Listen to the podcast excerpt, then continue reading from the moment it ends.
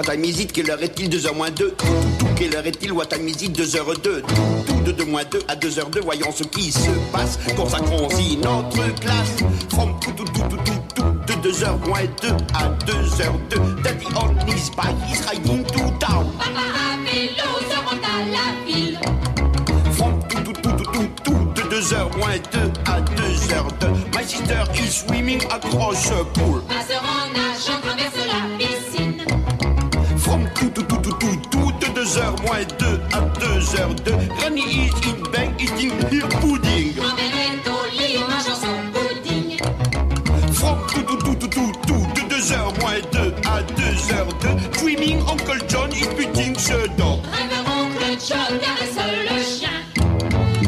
Et maintenant, vous possédez tout un vocabulaire. Vous pouvez, grâce à tous ces mots, tenir conversation. Vous mélangez, formant des phrases de mille manières, mille significations.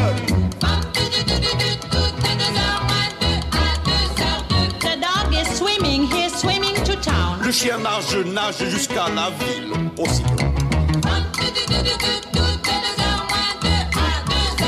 Granny on her bike rides across the pool. Grand-mère à vélo traverse la piscine, toujours possible.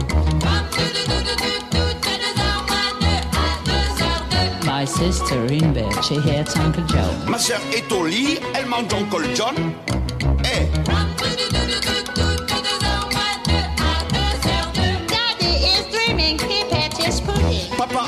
En rêvant caresse son. Ah, bravo.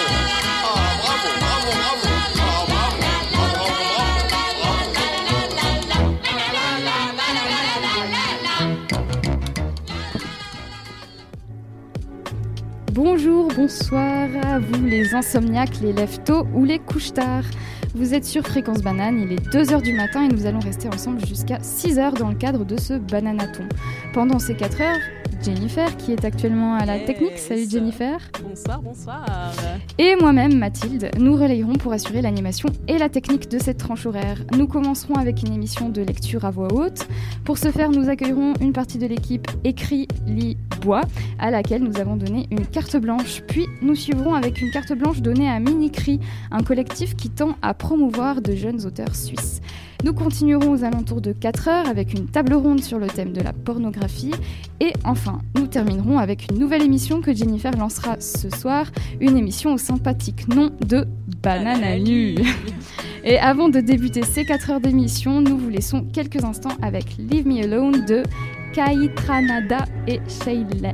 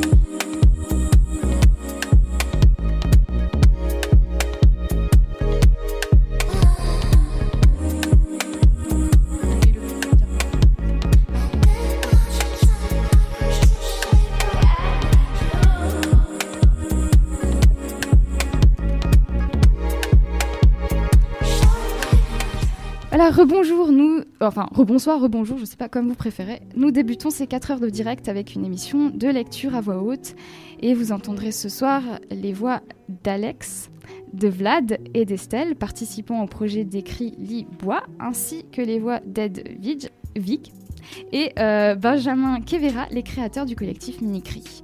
L'émission que nous vous proposons ce soir ou ce matin, nous l'avons réalisée avec eux. Nous avons en effet euh, proposé à, nos invités euh, de venir lire à notre micro des textes issus de leur propre création. Et puis, comme Jennifer et moi-même euh, ne pouvons pas rester silencieuses plus de 10 minutes, nous débrieferons avec eux après chaque lecture de, de texte. Alors, autour de la table, nous ont rejoint les participants au projet écrit Lit Bois. Avant de vous présenter, expliquons le concept de cette initiative en quelques mots. Donc, pour résumer, le projet est créé en 2018 par le collectif euh, Ancrage. Le principe est simple des passionnés d'écriture se retrouvent dans une ambiance intimiste pour lire leur création. Les personnes qui n'écrivent pas mais qui veulent venir écouter sont elles aussi les bienvenues, c'est juste, oui.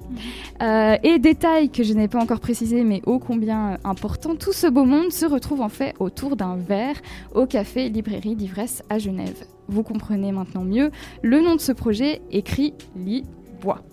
Voilà, c'est tout pour moi. Je vais passer la parole à Alexandra qui va commencer euh, à- à- par la, la lecture de, de ses textes.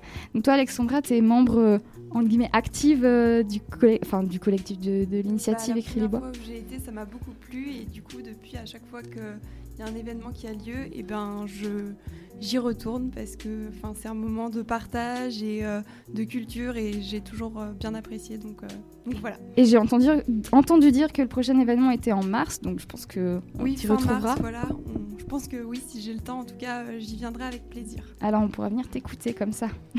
Alors on va commencer par t'écouter ce soir. Si ça te va, tu peux commencer quand tu veux. Alors, euh, du coup. Thème Le reflet, 18 juin 2018. Dehors, ce matin, une femme allume sa cigarette. Ses pieds la ramèneront chez elle, alors elle marche.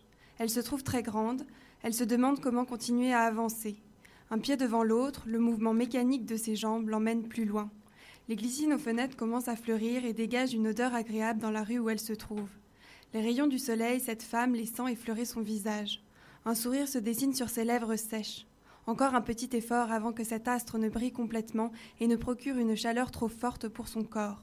Il faut se dépêcher. Cette femme brune, habillée d'une robe noire et d'un large chapeau, porte des baskets rouges. Ses écouteurs dans les oreilles, elle pousse le volume de la musique au maximum. Elle n'essaye pas d'écouter. Simplement, elle veut partir, sortir, s'extraire de ce monde. Elle panique. Elle ne veut plus jouer le rôle dans lequel elle s'est réveillée. Elle s'arrête et regarde son reflet dans une vitrine. Elle ouvre les yeux plus grands. Ce n'est pas son visage et son corps habituel qu'elle perçoit. Elle ne sait plus à quoi elle ressemble. La brise qui souffle à cet instant l'incommode. Sa cigarette est terminée. Ses pieds sont fixés au sol et l'empêchent d'avancer. Presque absente, elle continue de regarder cette silhouette inconnue. Finalement, il est très tard, le soleil brûle sa peau et les cicatrices que laisse le temps gagnent son cœur. Sa tête tourne, cette femme tape du poing dans le vide. Elle hurle, mais personne ne l'entend. Puis, sans rien y comprendre, elle est debout dans un grand pré. Elle tombe sur le dos et, la tête dans les coquelicots, elle ferme les yeux et change de réalité. 28 février 2019. Un, un instant au café. Il regarde à l'intérieur. Est-ce qu'il connaît quelqu'un? Il la cherche quelques longues secondes. Bon, elle n'y est pas dans ce petit café. Alors il repart. Monsieur se lève, madame cherche une place. Elle ne sait pas vraiment. Ça fait un moment qu'elle est debout et puis ça sent le chocolat chaud, la cigarette et la bière. C'est une ambiance feutrée et pourtant bruyante. Il fait trop chaud dehors déjà. Ah, la dame s'est assise.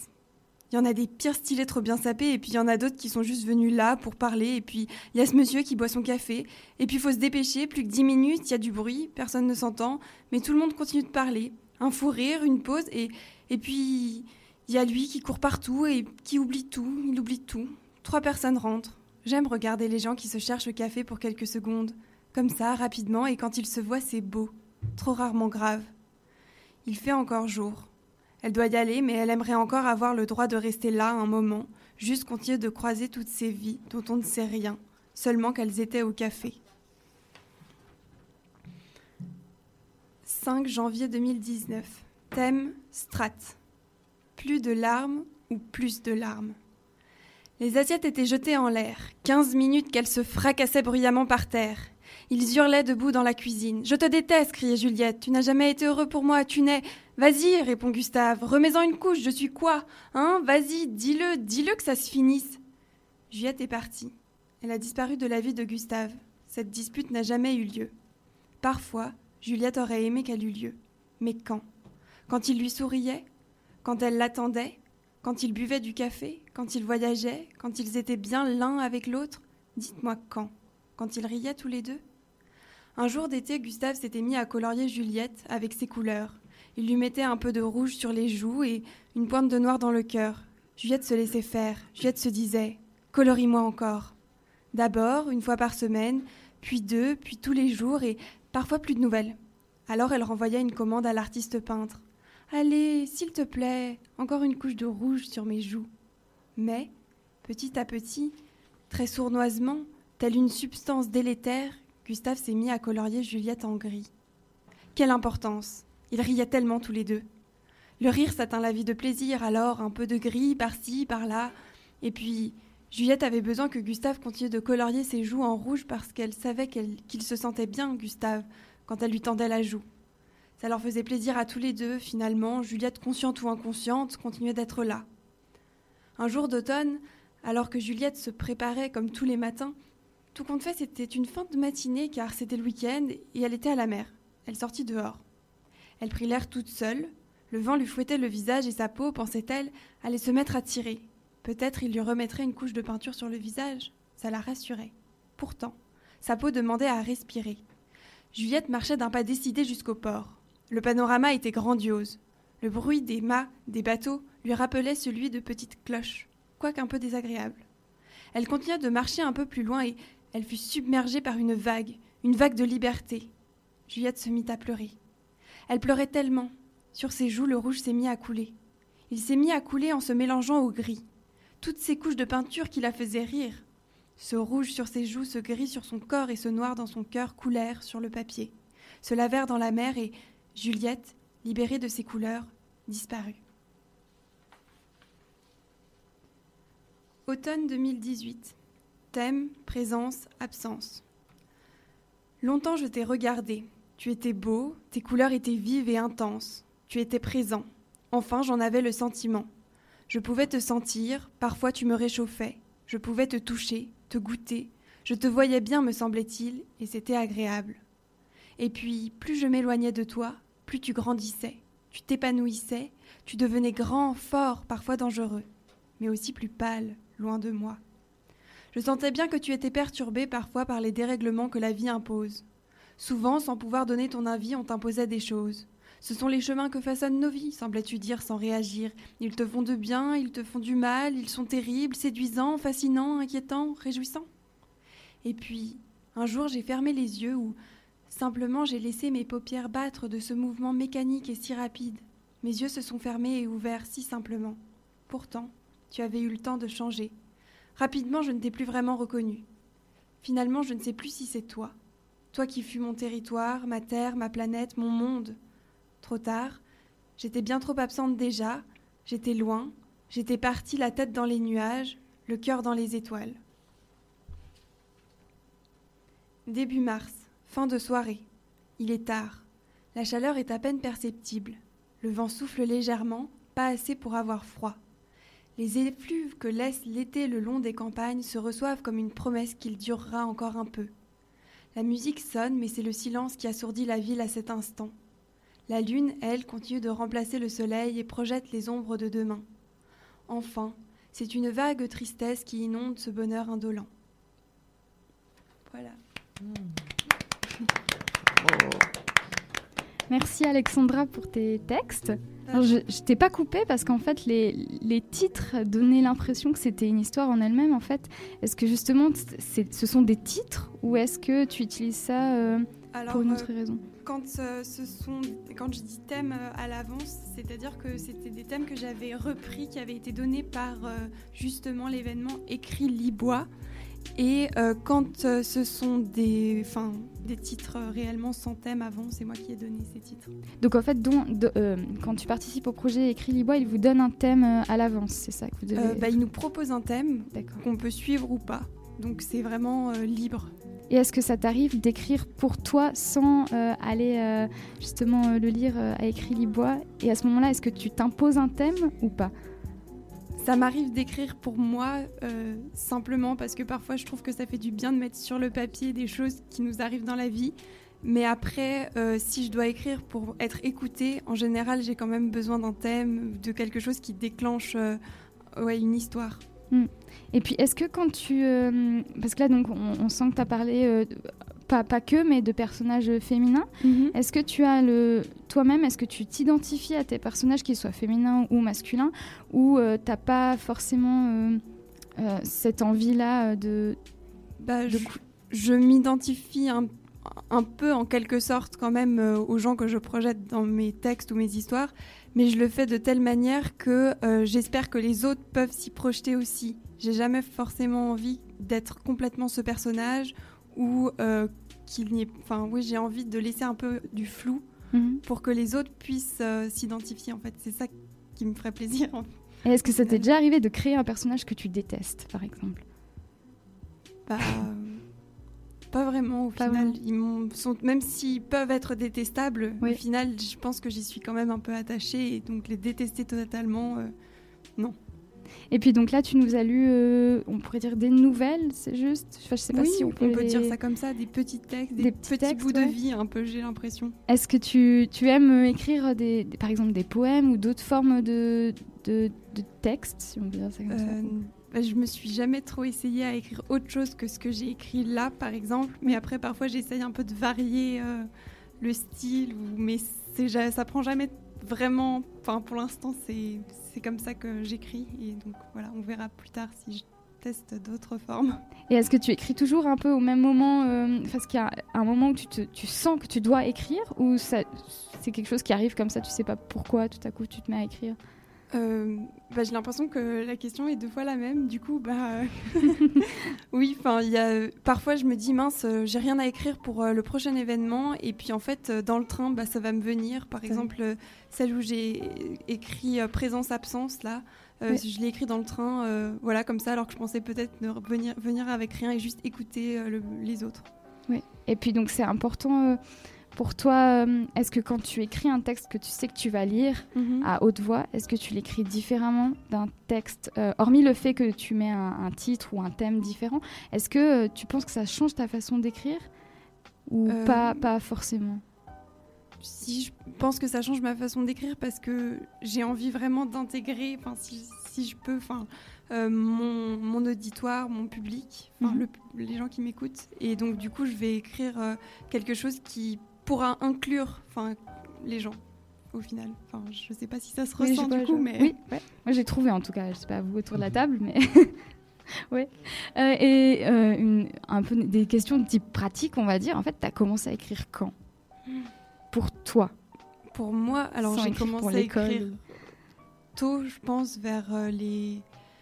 Je sais pas, vers euh, les 13-14 ans, quelque chose comme ça, je dirais. Mais j'écrivais pas forcément. Enfin, ouais, c'est.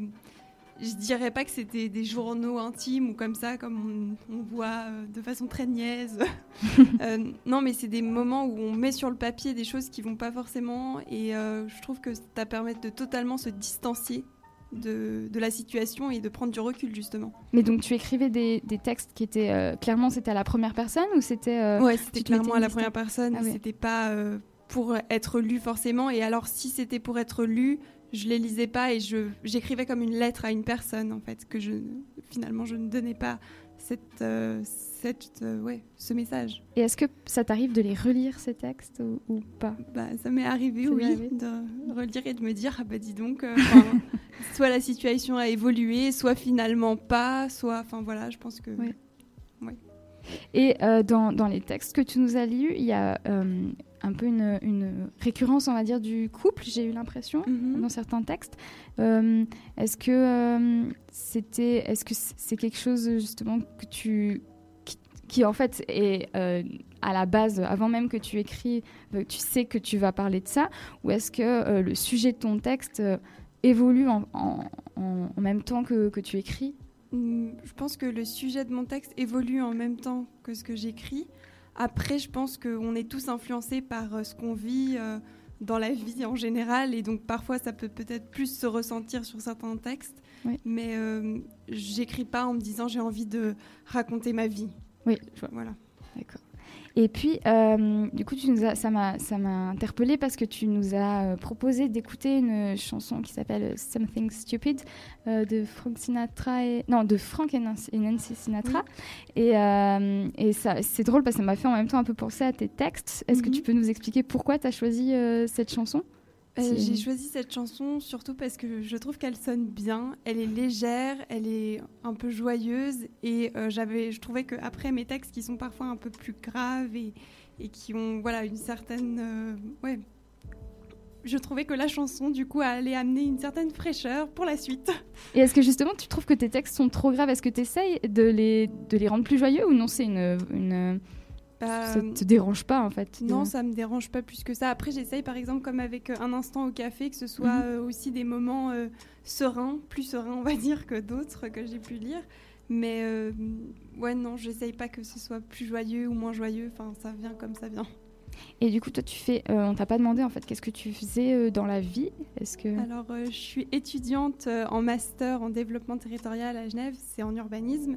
Et, euh, mais avant, euh, j'ai fait euh, philosophie et histoire de l'art à Genève. C'est un peu par mes potes en philo que je suis arrivée à l'événement écrit Libois et puis que comme ça, je garde un peu un pied dans le milieu littéraire. Alors, si, ça, si ça te va, on peut écouter euh, la musique que tu nous as proposé euh, d'écouter Avec plaisir. euh, maintenant.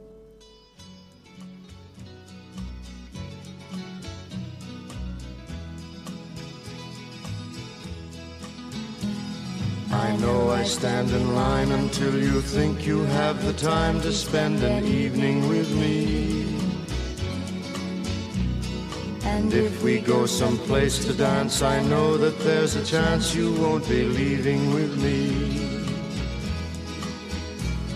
Then afterwards we drop into a quiet little place and have a drink or two.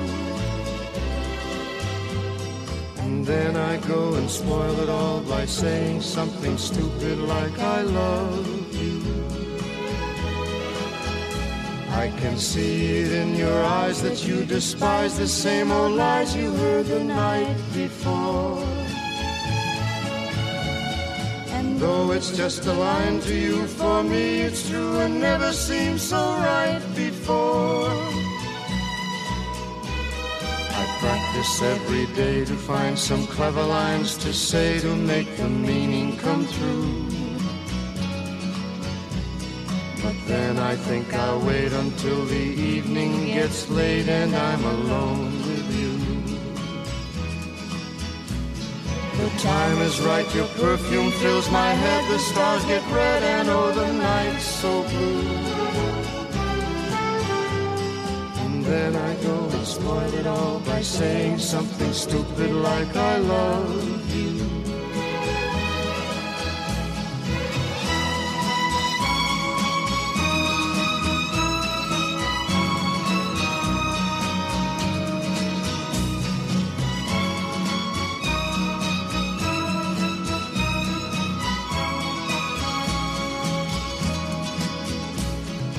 Time is right, your perfume fills my head, the stars get red and oh the night's so blue.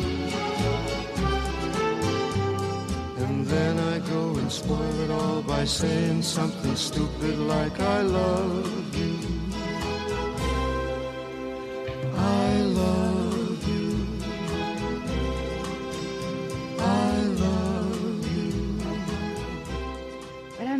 Beaucoup euh, Alexandra pour euh, tes textes qui ont fait, je crois, l'unanimité autour de la table euh, et même au-delà de autour de la table. Donc maintenant, on va pouvoir écouter Vladimir qui nous apporte, je crois, un conte. Oui, exactement. Alors, tu peux y aller quand tu veux. Alors je vous préviens, c'est quand même un conte qui fait peur et qui s'intitule La monstre. on se souviendra toujours d'un monstre qui vécut il n'y a pas si longtemps que ça, dans une ville pas si loin de chez vous. C'était un vrai monstre, un authentique, un terrible, un absolument terrorifiant. Bref, un comme les contes de fées n'en font presque plus. Enfin, rectifions pour être exact, ce n'était pas un monstre, pire, c'était une monstre. Contrairement à la plupart des monstres, cette monstre-ci avait toujours vécu parmi les humains, et ce, depuis sa plus tendre enfance. Personne ne savait comment elle avait atterri là. Peu se poser la question du reste. Les gens se contentaient de détourner le regard sur son passage, de mettre les enfants à l'abri, et les plus téméraires lui jetaient des insultes ou des cailloux. D'aucuns auraient préféré qu'on la chasse, qu'on la renvoie d'où elle est venue, ou même qu'on la pende haut et court, tout simplement. Mais cette société démocratique et droit de l'hommesque, comme on en trouve maintenant aux quatre coins du monde, avait englué la populace de la ville dans une sorte de tolérance, si rance, qui parvient tout juste à laisser la vie sauve à la monstre, mais jamais à cacher le mépris profond qu'elle suscitait chaque jour du quotidien. C'est donc ainsi que les jours passèrent. Madame la monstre menait une vie triste et difficile, subissant les critiques, mangeant les insultes, ramassant les cailloux. Ses jours baignaient de souffrance, ses mois de tristesse et ses années d'impuissance. Pourquoi ne pouvait-elle pas vivre comme tout le monde? Que faisait-elle de faux? Elle n'avait encore mangé personne, et elle payait même ses impôts. Ses ongles n'étaient pas plus griffus que ceux des banquiers, ni ses dents plus acérées que celles des politiciens. Elle avait beau se remettre en question jour après jour, elle ne comprenait pas. Un jour, qu'elle passait devant une maison de vieillesse, elle entendit derrière elle une voix qui la fit tressaillir. Non mais eh oh Je suis pas un animal Elle écarquilla les yeux, son cœur vibra. Était-ce possible qu'elle ne soit pas la seule personne discriminée dans cette ville? La phrase avait été prononcée par un vieil homme dont la moustache blanche était roussie par le tabac. Il hurlait sa fureur dans le vent. C'est vrai, merde, disait-il. Vous croyez que je suis tout juste bon à crever gavé d'antibiotiques dans un EMS comme une vache à l'abattoir ou bien? Madame la monstre fut si touchée de voir cet homme demander le respect qu'elle ne put s'empêcher de joindre sa voix à la sienne. Ouais, dit-elle, c'est pas parce qu'on est âgé qu'on doit nous manquer de respect. Le vieil homme manqua de tomber par terre et demeura abasourdi de voir la monstre prendre part à son combat. Mais casse-toi, la monstre Ça te regarde pas Comment ça? Je suis plus toute jeune. Moi aussi, ça me concerne. Oui, peut-être, mais regarde-toi. On n'est pas de la même espèce. Va donc refaire le monde avec des gens moches comme toi. La monstre s'enfuit en cachant une larme. Mais, au fond de son cœur, une étincelle d'espoir avait éclos. Peut-être trouverait-elle un jour un allié qui lui ressemble. Bien des jours plus tard, alors qu'elle passait devant le tribunal, elle entendit derrière elle une voix qui la fit tressaillir. Non mais hé, oh Je suis pas un animal Ah Elle écarquilla les yeux, son cœur vibra. Y avait-il encore une autre personne discriminée? La phrase avait été prononcée par un homme, dont la forme, la couleur de peau, ou même l'allure des cheveux étaient en tout point similaires à celle de la monstre. Il hurlait sa fureur dans le vent. C'est vrai, merde, disait-il. Vous croyez que je suis juste bon à être renvoyé d'où j'ai fui Ou accepter ici de me faire exploiter comme une bête de somme? Madame la monstre fut si touchée de voir cet homme demander le respect qu'elle ne put s'empêcher de joindre sa voix à la sienne. Ouais, dit-elle, c'est pas parce qu'on vient d'ailleurs qu'on doit nous manquer de respect. Ici aussi, le type manqua de tomber par terre et demeura abasourdi de voir la monstre prendre part à son combat. Mais casse-toi, la monstre Ça te regarde pas Comment ça? On est foutu pareil. Moi aussi, ça me concerne. Ouais, peut-être, mais regarde-toi. T'es une femme. Va donc refaire le monde avec tes copines dans la cuisine. La monstre s'enfuit en cachant ses larmes. Mais au fond de son cœur, l'étincelle brillait encore. Peut-être trouverait-elle un jour une alliée qui lui ressemble. Bien des jours plus tard, alors qu'elle se promenait tout simplement sur la grande place de la ville, elle entendit derrière elle une voix qui la fit tressaillir. Non mais, hé, oh Je suis pas un animal Elle écarquilla les yeux, son cœur vibra. Encore une personne discriminée, qui était-elle? La phrase avait été prononcée par une femme belle et robuste. Elle hurlait sa fureur dans le vent.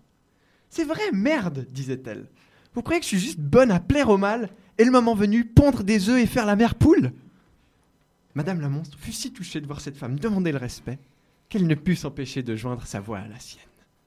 Ouais, dit-elle, c'est pas parce qu'on est une femme qu'on doit nous manquer de respect.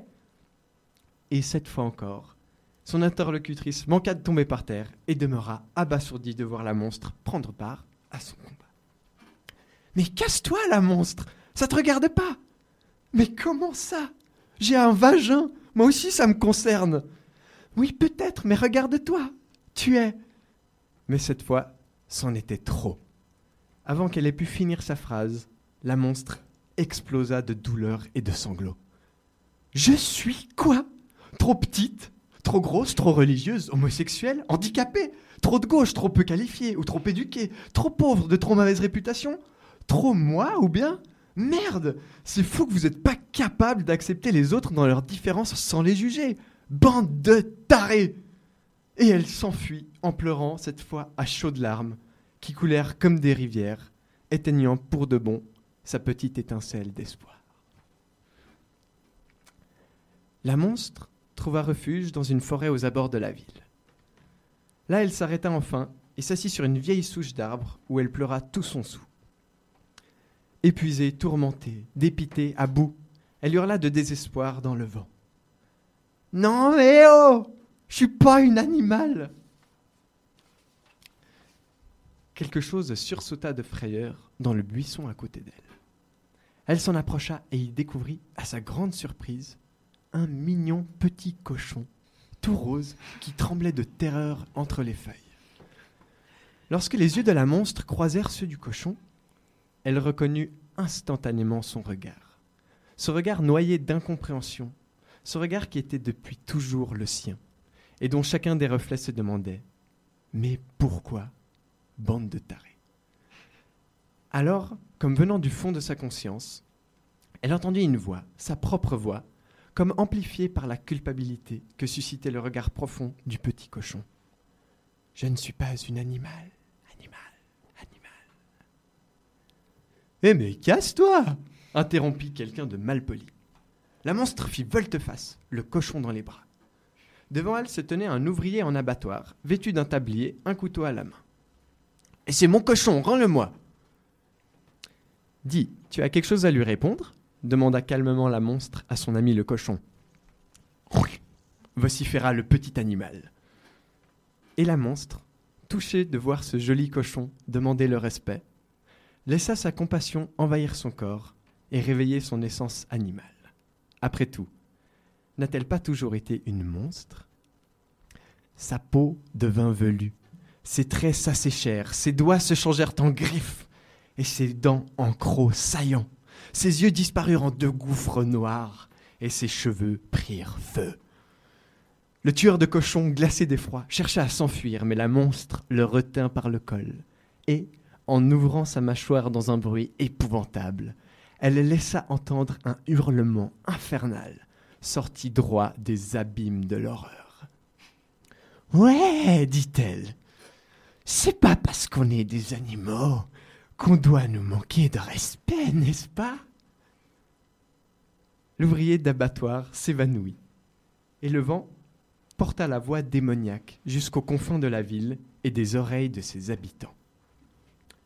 Bien qu'ils en effrayèrent la majorité, ces mots enflammés rallumèrent aussitôt quelques étincelles d'espoir qui s'étaient éteintes ici et là, réveillant des rêves de lutte endormis. Ainsi, sortirent de chez eux un, type un vieux, un type pas d'ici et une femme, suivis rapidement par beaucoup d'autres, de toute taille, couleur et orientation, et bien d'autres encore. Un instant plus tard, la monstre, le cochon toujours dans les bras, entendit, entendit des bruits de pas qui s'approchaient. Elle chercha à s'enfuir, mais une voix, une seule voix, qui semblait curieusement prononcée par des dizaines de milliers de personnes, la pria solennellement. Te casse pas. En fait, On est tous des animaux. Et ça nous concerne aussi. En moins d'un an, on rendit leur liberté aux animaux des abattoirs et d'ailleurs. On changea les habitudes alimentaires et on déclara les droits des animaux. Puis, portés par cette victoire, et enfin tous unis derrière la bannière du respect mutuel, on s'attaqua une à une à toutes les formes de discrimination, envers les vieilles personnes, les exilés, les femmes, puis toutes les autres aussi, faisant tomber tour à tour toutes les injustices et construisant une nouvelle société d'égalité et d'amour. Aujourd'hui, dans cette ville pas si loin de chez vous, plus personne ne se souvient de la monstre. On n'en retrouvera jamais la moindre trace. Certains disent même qu'elle n'a jamais existé, mais peu importe, car la ville a enfin retrouvé la paix et la beauté, et depuis peu, ils ont élu comme représentante une femme magnifique et sans âge, dont le cœur brûle si fort du feu de l'espoir qu'on dit qu'il fait parfois rougeoyer ses cheveux.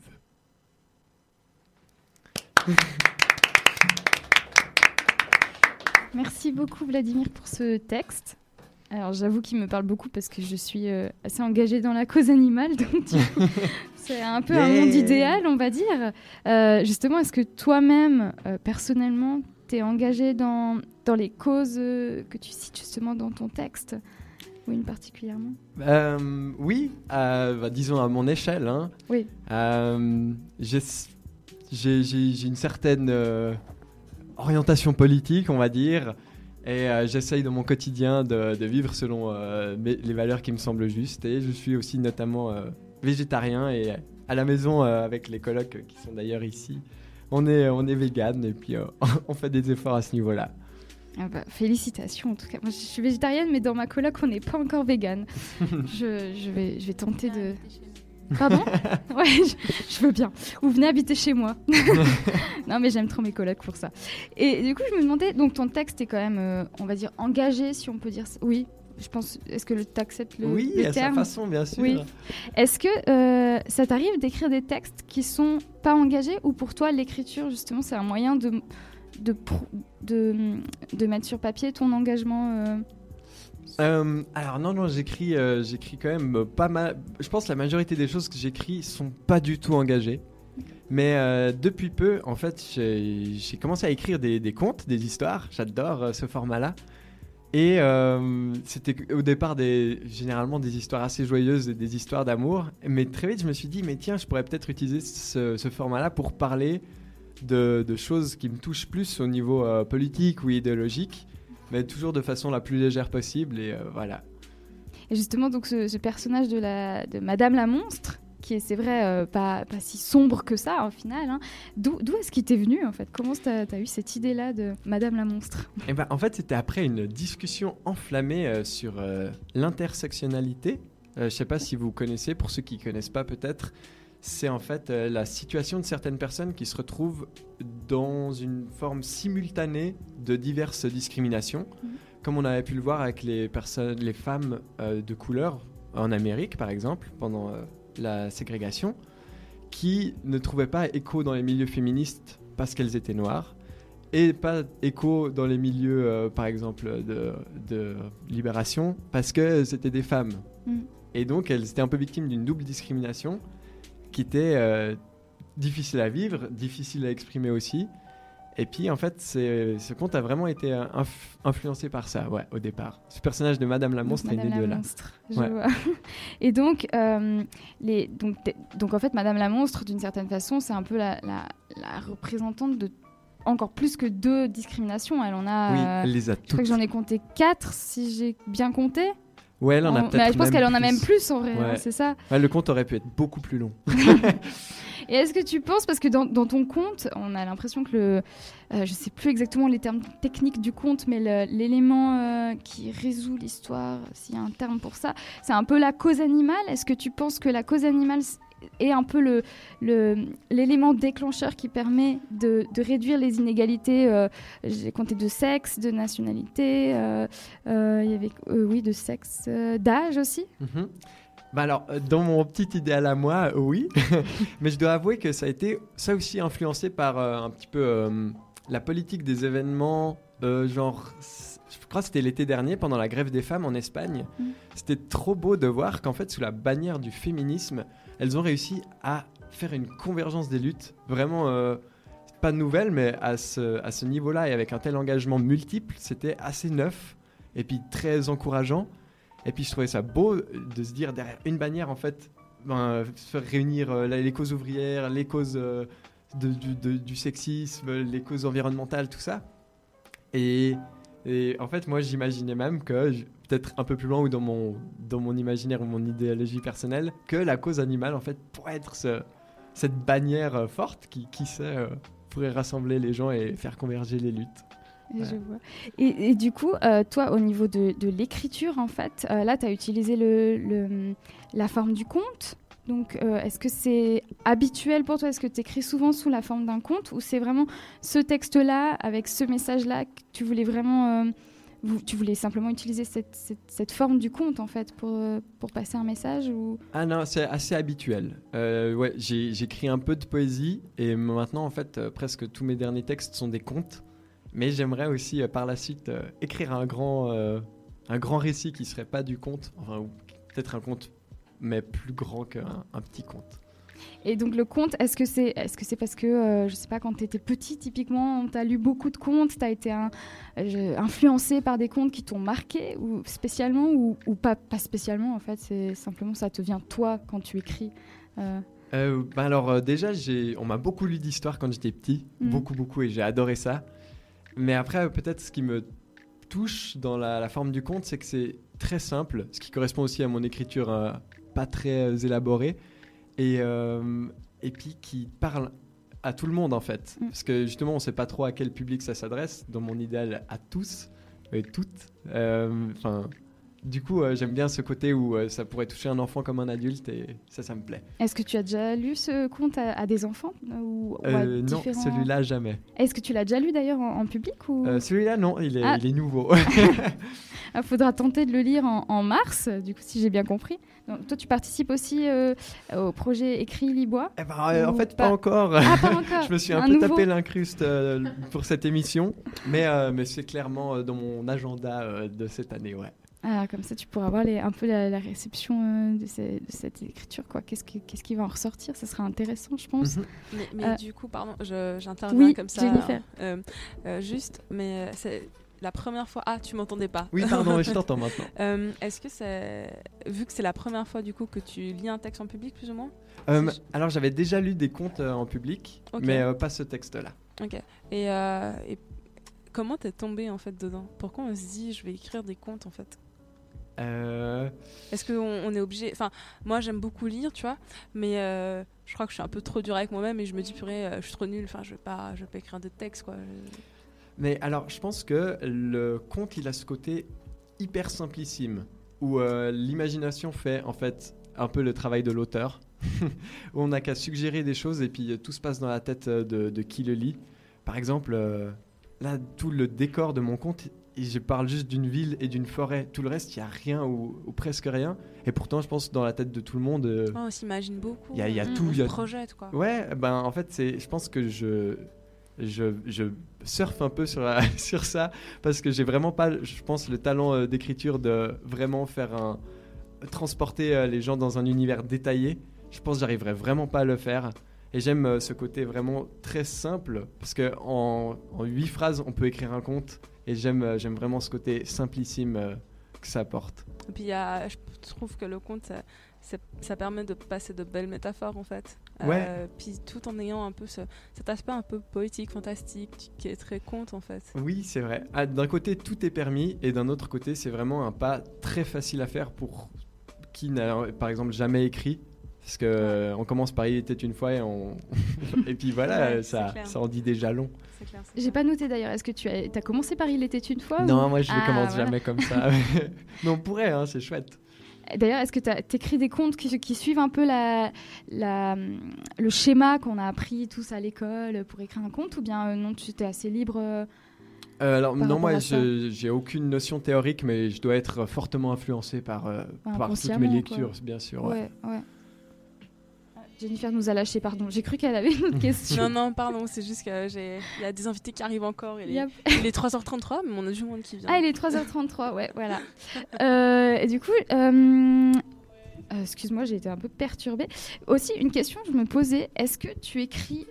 Enfin, ça, a- ça a rien à voir, mais c'est une question qui me... D'ailleurs, que j'aurais pu te poser aussi, Alexandra. Est-ce que vous écrivez le, le jour ou la nuit? Est-ce Ah. que c'est c'est important pour vous? Est-ce qu'il y a une...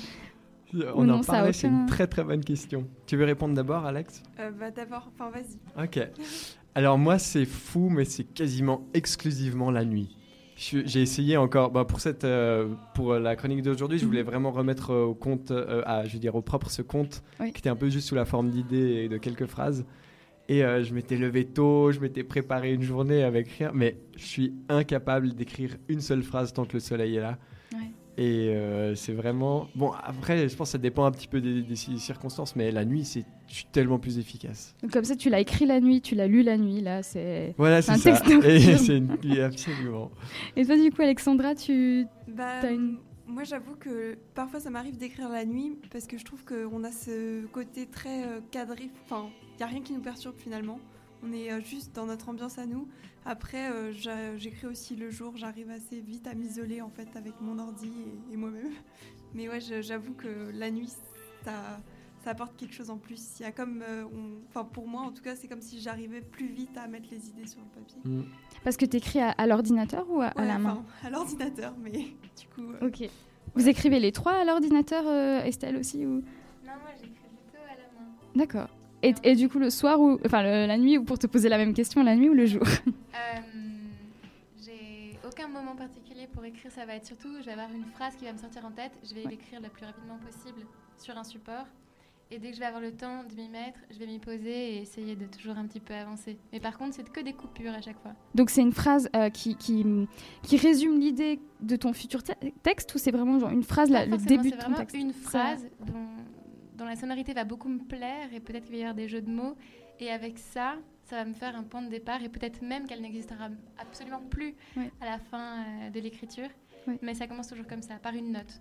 Et ça me fait penser à des. J'avais écouté des, des interviews d'humoristes français, de plusieurs humoristes qui disaient qu'ils travaillaient souvent comme ça en fait. Dès qu'ils ont une phrase, ils la notent et puis après ça donne Ouais. quelque chose ou ça donne rien quoi. Mhm. En tout cas, merci beaucoup pour euh, ces textes inédits, si j'ai bien Oui, compris. Vladimir.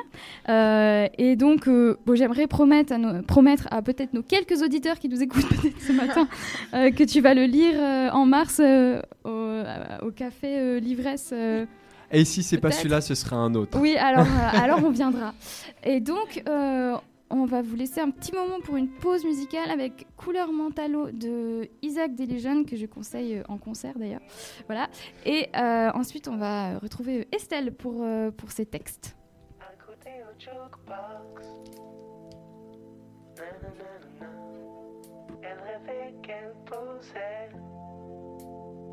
Juste pour un bout d'essai.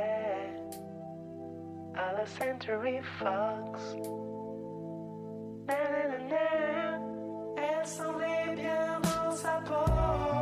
Ses yeux couleur mentalo. Cherchait du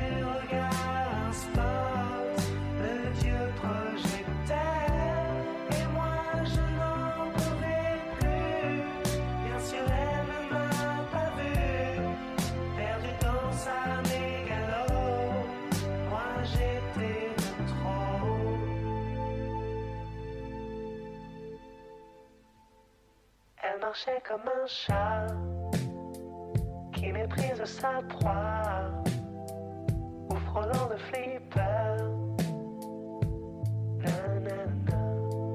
La chanson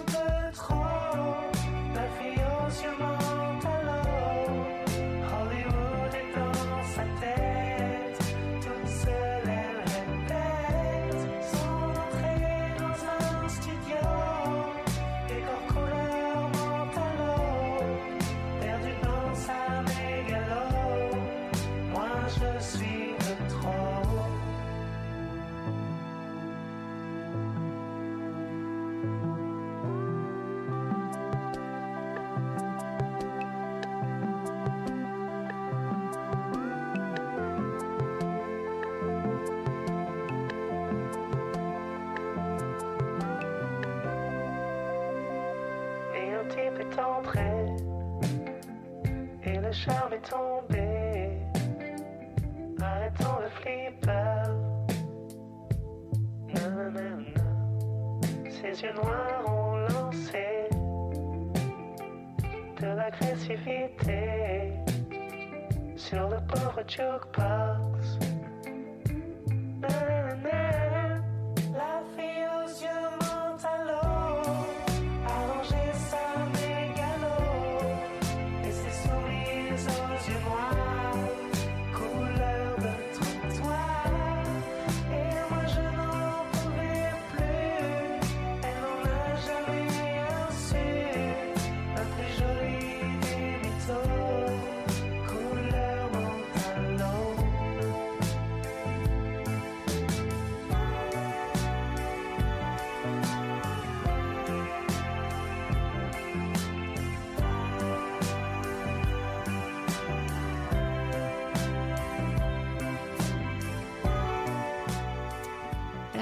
Rebonsoir, rebonjour.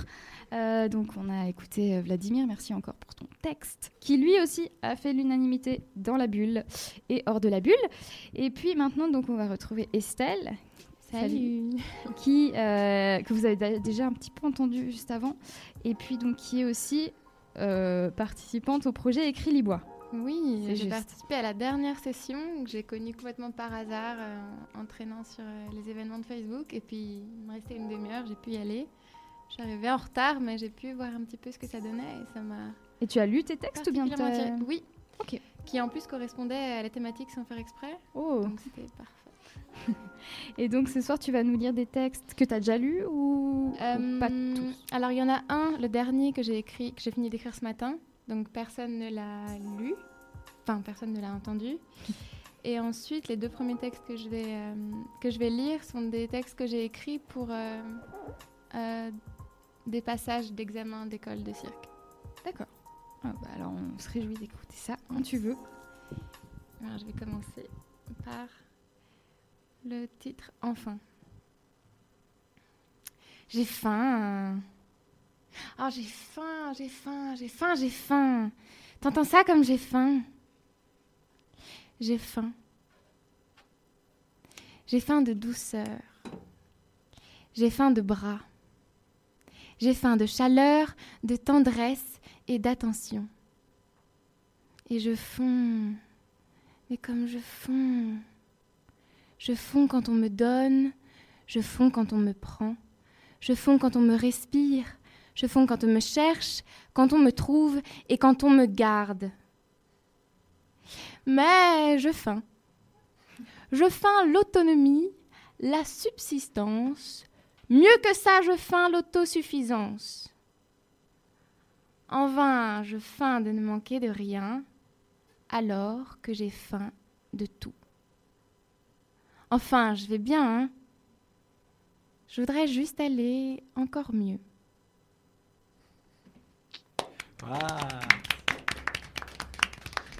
Merci Estelle. Euh, pour ce poème, c'est juste, c'est un poème. C'est hein, ça, ouais. euh, qui sonne d'ailleurs, ça m'a frappé. J'ai eu l'impression que c'était presque une chanson en fait. Comme tu Ah, la déclames, j'ai beaucoup aimé. Il y avait ces répétitions du mot fin. Mhm. Euh, pourquoi? Est-ce que tu sais pourquoi? Oui, je sais pourquoi. Alors à l'école, on, on nous encourageait beaucoup à, écrire sur nos propres ressentis. Et quand je suis arrivée à Genève, euh, je sortais d'une rupture. Et je sentais vraiment profondément, en fait, on vivait dans une école de cirque, donc on, vivait, étudiait, travaillait au même endroit, donc on ne sortait jamais. Et il n'y avait aucun garçon euh, aux alentours. Et je ressentais énormément ce besoin de, vraiment de chaleur humaine. Heureusement, j'avais des amis très proches là-bas. Mais ce contact vraiment sensuel, ce contact euh, euh, masculin, ce serait trop. Ça, ça voudrait pas dire grand-chose, mais. Relationnel, Voilà, mais plus ça. privé, ouais. Ce contact un peu charnel aussi. Oui. Et, euh, et comme j'aime beaucoup travailler avec les images, j'avais vraiment cette espèce d'appétit que je voulais mettre en avant. Et pour être toujours dans, dans le jeu des sonorités, j'ai trouvé le mot fin. Et j'étais tombée sur un article qui disait il y a tellement de différences entre ce qu'on veut dire et, ce qu'on fait comprendre, etc. Et je me disais, mais c'est vrai que j'ai faim, je fonds, je faim. Au final, ça veut un peu dire tout la même chose, quoi. Et peut-être que je peux vraiment me servir de ça. Et puis, ça me permettait avec, euh, de dire ce que moi je pense directement et de pouvoir vraiment l'interpréter le théâtraliser et puis le vivre euh, autant avec les, les lèvres qu'avec tout le reste du corps. Donc quand tu l'as écrit, tu le, tu le déclamais en même temps ou bien c'est après coup que tu as vraiment donné ces sonorités euh, à, à- à ton, to- à ton poème en fait? Parce que là tu le lis vraiment, euh, on sent qu'il y a des, des Mhm. sonorités, enfin des, des... Comment on peut dire ça? Des expressions différentes Oui. en fonction du, du mot fin que tu dis en fait. Mhm.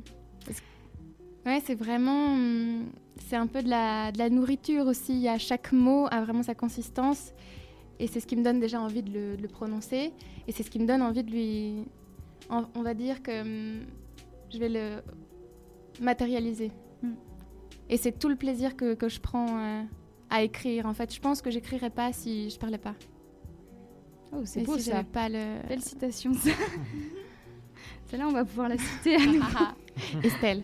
Ouais. Estelle à, à 3h44 du matin. Et euh, du coup, tu as, parlé d'une école de cirque. Tu, tu fais actuellement partie d'une école de cirque ou c'est avant d'arriver à, à Genève? Non, je faisais. En fait, j'ai pu euh, arriver à Genève parce que j'ai euh, réussi le concours d'une école, une formation professionnelle qui s'appelle Circule. D'accord. Qui n'est pas forcément très connue. Et, hum, Mais t'étais, euh, du coup, t'étais pas dans le canton de Genève ou t'étais pas en Suisse ou si on était à Tonnet. Ah d'accord. Ah ouais, d'accord. Ouais, c'est c'est vraiment une école de cirque où on, était, on vivait tous au même endroit. Ouais. Et maintenant, tu, tu fais quoi sur euh, Genève? Maintenant, je donne des cours de cirque aux enfants. et on me forme à des, euh, des publics euh, que j'avais pas côtoyés avant, comme euh, les bébés et leurs parents ou les adultes. Et donc, c'est dans ce cadre-là que tu as écrit euh, les poèmes? Parce qu'au début, tu m'as dit que tu avais écrit certains poèmes. Pour les concours. Oui. Enfin, pour les examens. En fait, à l'école de cirque, quand, quand j'y étais pendant un an, une fois tous les deux mois, on avait des exercices imposés, Mhm. Des exercices de style. Et comme j'étais euh, blessée, je ne pouvais pas représenter ma discipline. Donc, j'étais que à l'écrit. Donc, j'étais vraiment que dans du, de la théâtralité. Je ne sais pas si ça se dit d'ailleurs. Et donc, j'ai pu avoir ces occasions d'écrire. Mais vraiment pour ça. Après, il y avait toujours un but. J'écrivais pas juste pour, pour rien, entre guillemets. J'écrivais parce que je savais que j'allais interpréter. Je. Bah, intéressant en tout cas. Un parcours intéressant. Euh, du coup, tu es venu avec, je crois, trois oui, textes. alors avec un, un autre texte qui, qui, est- qui, s'est passé plusieurs mois entre les deux. C'est, je vous laisse euh, écouter. Je ne veux plus de vos bras qui ne savent pas m'étreindre, qui ne savent qu'éteindre le feu de mes reins. Je me passe de vos yeux qui guettent dans les miens ce nid bien chaleureux qu'on quitte au matin.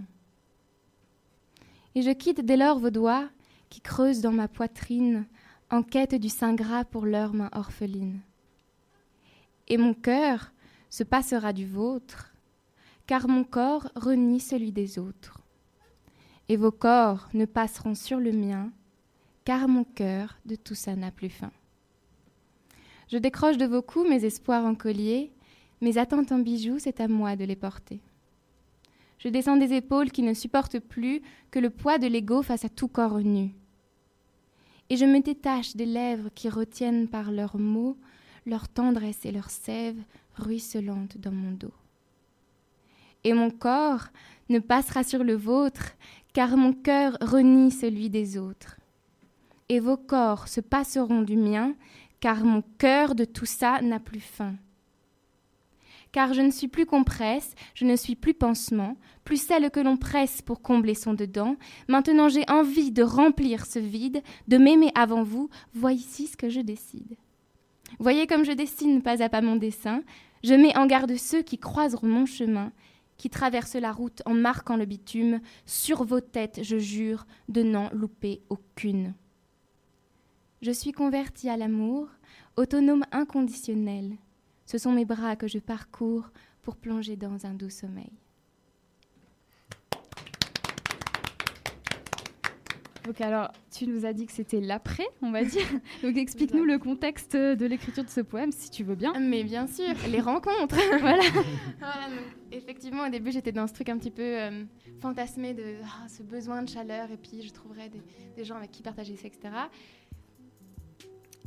Et c'est un petit peu par cette euh, trop forte envie que j'ai un peu cherché ça n'importe où. Mhm. Et dans ce n'importe où, je suis tombée dans des, situations évidemment pas très, pas très agréables, pas, du- pas très réconfortantes, mais qui, du coup, m'ont permis de comprendre que je pouvais moi-même apporter de la chaleur. Mhm.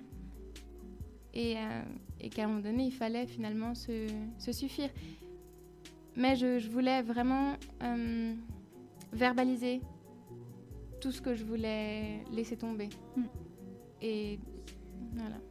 Et donc tu t'inspires quand même beaucoup de ta vie personnelle dans, dans tes écrits ou c'est là c'est vraiment des exceptions on va dire euh, de- Euh, c'est un petit peu de tout en fait. Soit je suis dans une émotion qu'il faut absolument que je que je comment dire que j'utilise pour un petit peu l'extérioriser aussi. Et dans ce cas-là, les deux premiers étaient vraiment très totalement intimes, Mhm.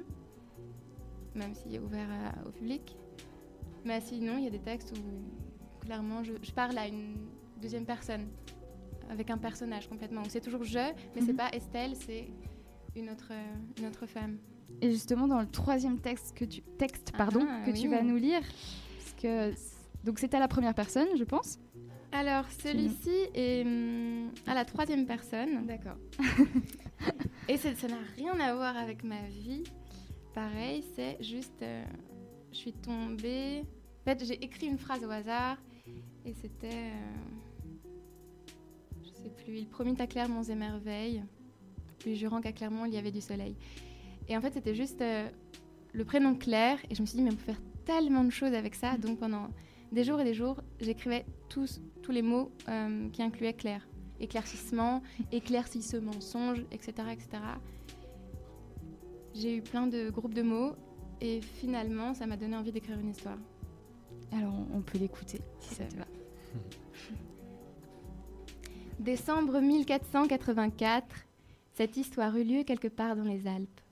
À une époque cruelle à laquelle, pour se chauffer, il était d'usage d'employer le bûcher. Claire était née dans un de ces villages où de coutume il était de rester la plus sage. Mais la ville ayant doté des meilleurs attributs, la rouquine ne pouvait qu'être trop bien perçue. Ainsi chaque jour devant sa porte, les courtisans se bousculaient. Mais c'est constamment sans escorte qu'auprès de ses plantes on la voyait. Benoît était un de ces garçons, promettant à Claire monts et merveilles, lui jurant même qu'à Clermont, il y aurait une place pour elle. Mais la clairvoyance a ses beaux yeux qui savent éclairer les crédules, et clairvoyant son petit jeu ne put s'éprendre du Jules. Alors, Benoît est beau, oui, Benoît est bon, mais bon, Benoît est un benet, piètre enjôleur, mais de par son nom, mieux valait lui plaire sans lui dire non. Car, et c'est là tout le dénouement, Benoît était fils de l'innocent, ce huitième pape qui, par ses écrits, accusait les femmes de noire magie. Sachez-le bien dans ces contrées, le temps d'une femme était compté. Il suffisait au Père, au Fils ou au Saint-Esprit d'accuser une nymphe un instant de sorcellerie pour que partout le bois se mette à crépiter. Le temps d'une femme est compté. Face à l'absence d'un élan amoureux, Benoît dépêcha Claire de passer aux aveux. Si au mot de mon cœur vous restez sans émoi, madame, dans ce corps il n'y en a pas un qui bat. L'amour trahi fait passer le message. Il manque un organe dans sa ville poitrine. On jette alors au père la femme et son corps sage pour qu'enfin résonne une sentence divine. Mes Claire jure devant Dieu, son palpitant est bien en place, que vienne écouter celui qui veut toute la musique de son thorax. Un vendu s'approche et pose une main solide et funeste tout contre son sein. D'un mouvement de tête, il clôt le différent. Cette fois plus de doute, clairement. On fouille les poches de la profane, celle qui jouait les paysannes. Dans l'une on trouve des céréales, dans l'autre des semences florales. On dénonce la supercherie, Claire agissant pour le vilain. Ces semences maudites font que la pluie cesse de tomber et que règne la faim. Hélas, la belle n'avait pour vocation que d'user des plantes comme médication. Ainsi avait-elle déjà sauvé de Madame Henri le premier-né, par l'essence de rose et de millepertuis, elle lui a même rendu son mari. Les frères Jacques lui doivent aussi beaucoup, et ça ne leur a pas coûté un seul sou quand une nuit entière elle a veillé sur le vieil homme qui les a élevés. Mais comme on oublie vite quand on a froid? Au sol, la belle se met en boule. Sur ses joues clairsemées de rouille, on lit la peur. la peur que ce soir soit le dernier, la peur de se voir dans leurs yeux brûlés. Car, vous le savez, dans ces contrées, le temps d'une femme était compté. Il a suffi au Père, au Fils et un malsain d'esprit d'accuser cette nymphe un instant de sorcellerie et partout le bois s'est mis à crépiter. Le temps d'une femme s'est arrêté. Que ce sont, dit tous ces gens, qui un soir d'hiver se sont réchauffés au bois d'un corps innocent Que se disaient tous ces gens? Oui, clair, obscur étaient certes ses yeux, mais son âme bien plus pure que tous ceux qui, jusqu'au brasier, du doigt l'ont pointé, prétendant que le diable l'avait enfantée. Depuis ces années, elle hante, dit-on, une vallée de son âme éclairante et chaude. Alors, si une nuit à l'orée d'un bois, vous voyez s'illuminer une souche, une feuille ou même une écorce, saluez-la pour moi.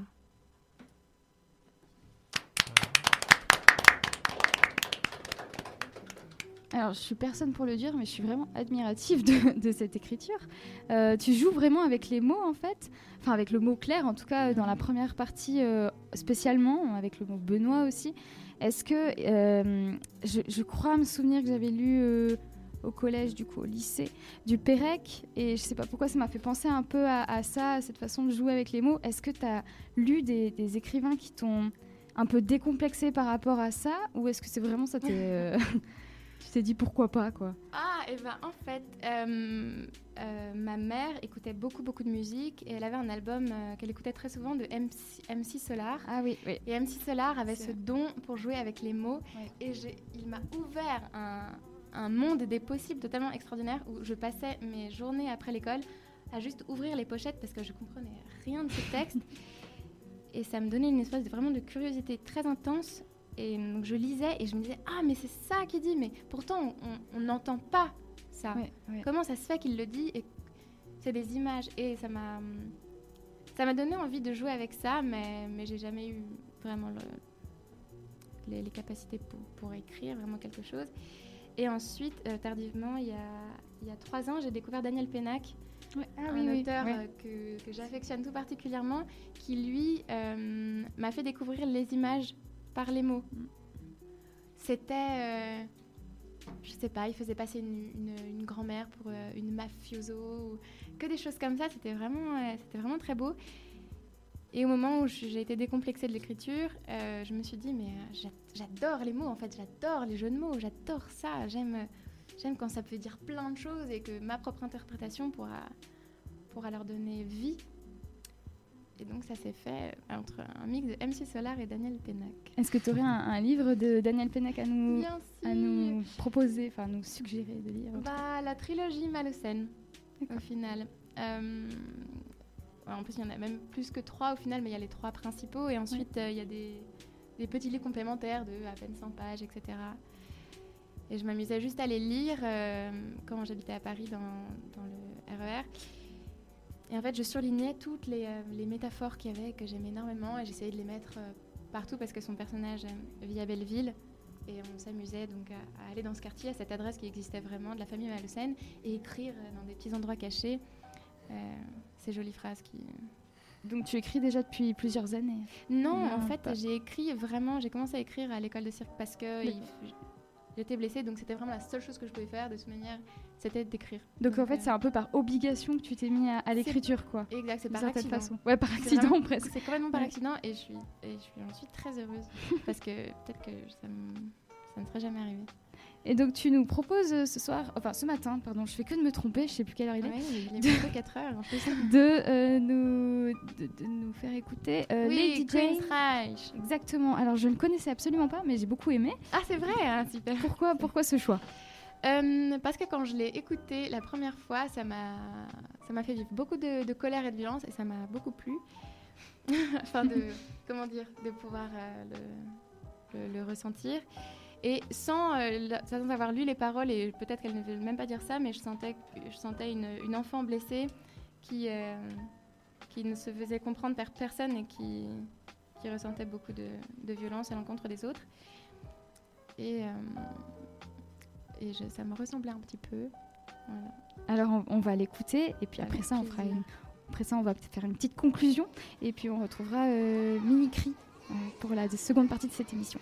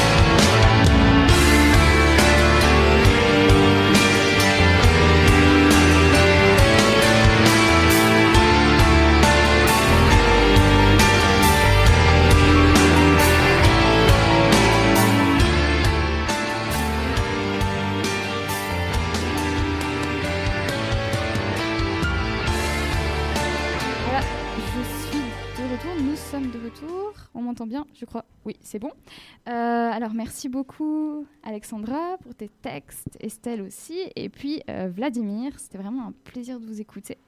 Et j'espère que ça a été euh, pour vous aussi un plaisir de, de nous les lire, euh, vos textes. Euh, donc, on pourra normalement tous vous retrouver fin mars. ouais, on n'est pas trop sûr. Oui. Peut-être. Au café Librairie Livresse à Genève. Je pense que vous, pouvez, vous pourrez retrouver les informations euh, Sur Facebook, euh, sous le collectif Ancrage, et puis en général, ils publient l'événement euh, écrit Libois. Super. ça va apparaître. Alors voilà, donc euh, courez sur Facebook, abonnez-vous. Et voilà. Merci beaucoup à vous trois en tout cas. Euh, on va euh, donc clôturer la première partie de cette émission littéraire de lecture à, à voix haute. Et puis on va continuer donc après euh, L'arme à gauche de Vendredi sur mer avec le collectif Mini-Cri. J'ai regardé dans ton téléphone. il y avait un mail de Camille. Dans ma tête, ça résonne. Elle est charmante, cette fille. Je ne l'ai pas supprimée. J'ai attendu que tu le vois. Et là, j'ai pu t'admirer. En train d'imaginer sa voix. Elle fait pleurer les garçons qui s'attendrissent devant elle. Elle fait pleurer les garçons à qui elle ose dire non. Elle fait pleurer les garçons qui lui disent qu'elle est belle. Elle fait pleurer les garçons et elle a bien raison.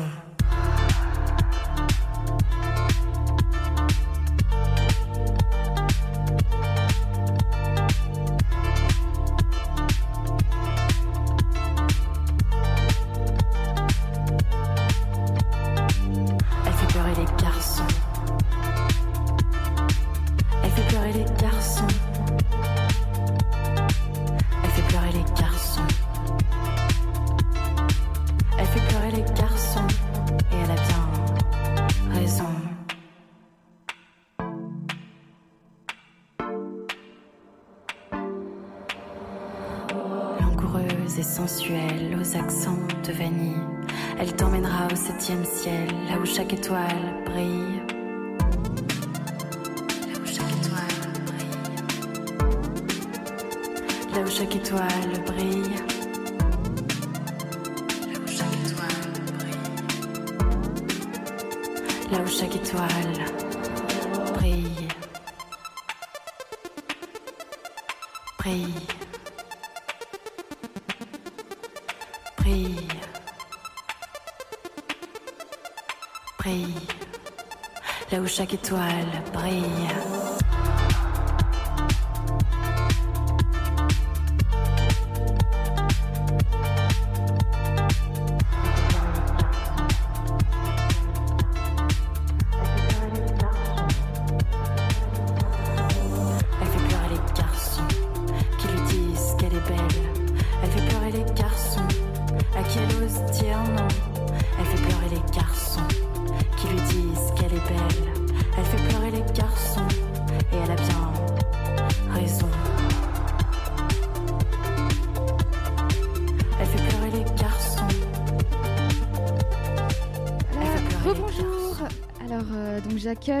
Le studio le collectif Mimicry avec euh, donc Ed Vige, si je prononce bien, c'est juste C'est parfait. C'est parfait. Et Benja- Benjamin Kevera. Prononciation correcte aussi. super. Parfait. Donc bienvenue sur Fréquence Banane. Vous êtes tous deux étudiants à l'Institut littéraire euh, suisse de Bienne et vous êtes aussi les créateurs du collectif Mimicry. L'idée de votre collectif, c'est de promouvoir les jeunes auteurs suisses romans et alémaniques, je précise bien et alémaniques. Vous avez créé votre propre maison d'édition bilingue et en 2018, vous publiez quatre petits ouvrages, correct aussi, et je dis bien petits ouvrages car ceux-ci sont imprimés au format original de 6 cm sur 6. Euh, ils pèsent 8 grammes et comportent environ 40 pages chacun. Donc on comprend mieux euh, le nom de votre collectif, Mini de Mini Cri. Mais alors pourquoi le cri? Ah, mais ça, euh, vous allez le découvrir euh, tout prochainement dans le premier texte, en fait. Alors, on garde un peu on le du suspense. Mhm. Et donc le, le mini, donc vous aviez euh, d'abord euh, eu l'idée de, de ce nom Mini Cri, ou bien euh, ça vous est venu après avoir publié ces mini ouvrages, mini nouvelles si j'ai bien compris?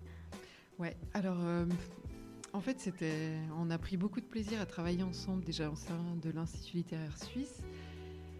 Notamment, Benjamin avait traduit une de mes nouvelles. Et puis, bah, il- comme c'est Benjamin a énormément d'énergie, il fait plein de trucs. Alors, il fait des lectures dans le noir auxquelles j'ai participé. Et puis, du coup, on, on a beaucoup aimé travailler ensemble et on s'est dit, tiens, il faut qu'on fasse quelque chose. Donc vous vous êtes en fait euh, rencontrés au- à l'Institut euh, littéraire euh, suisse, c'est ça?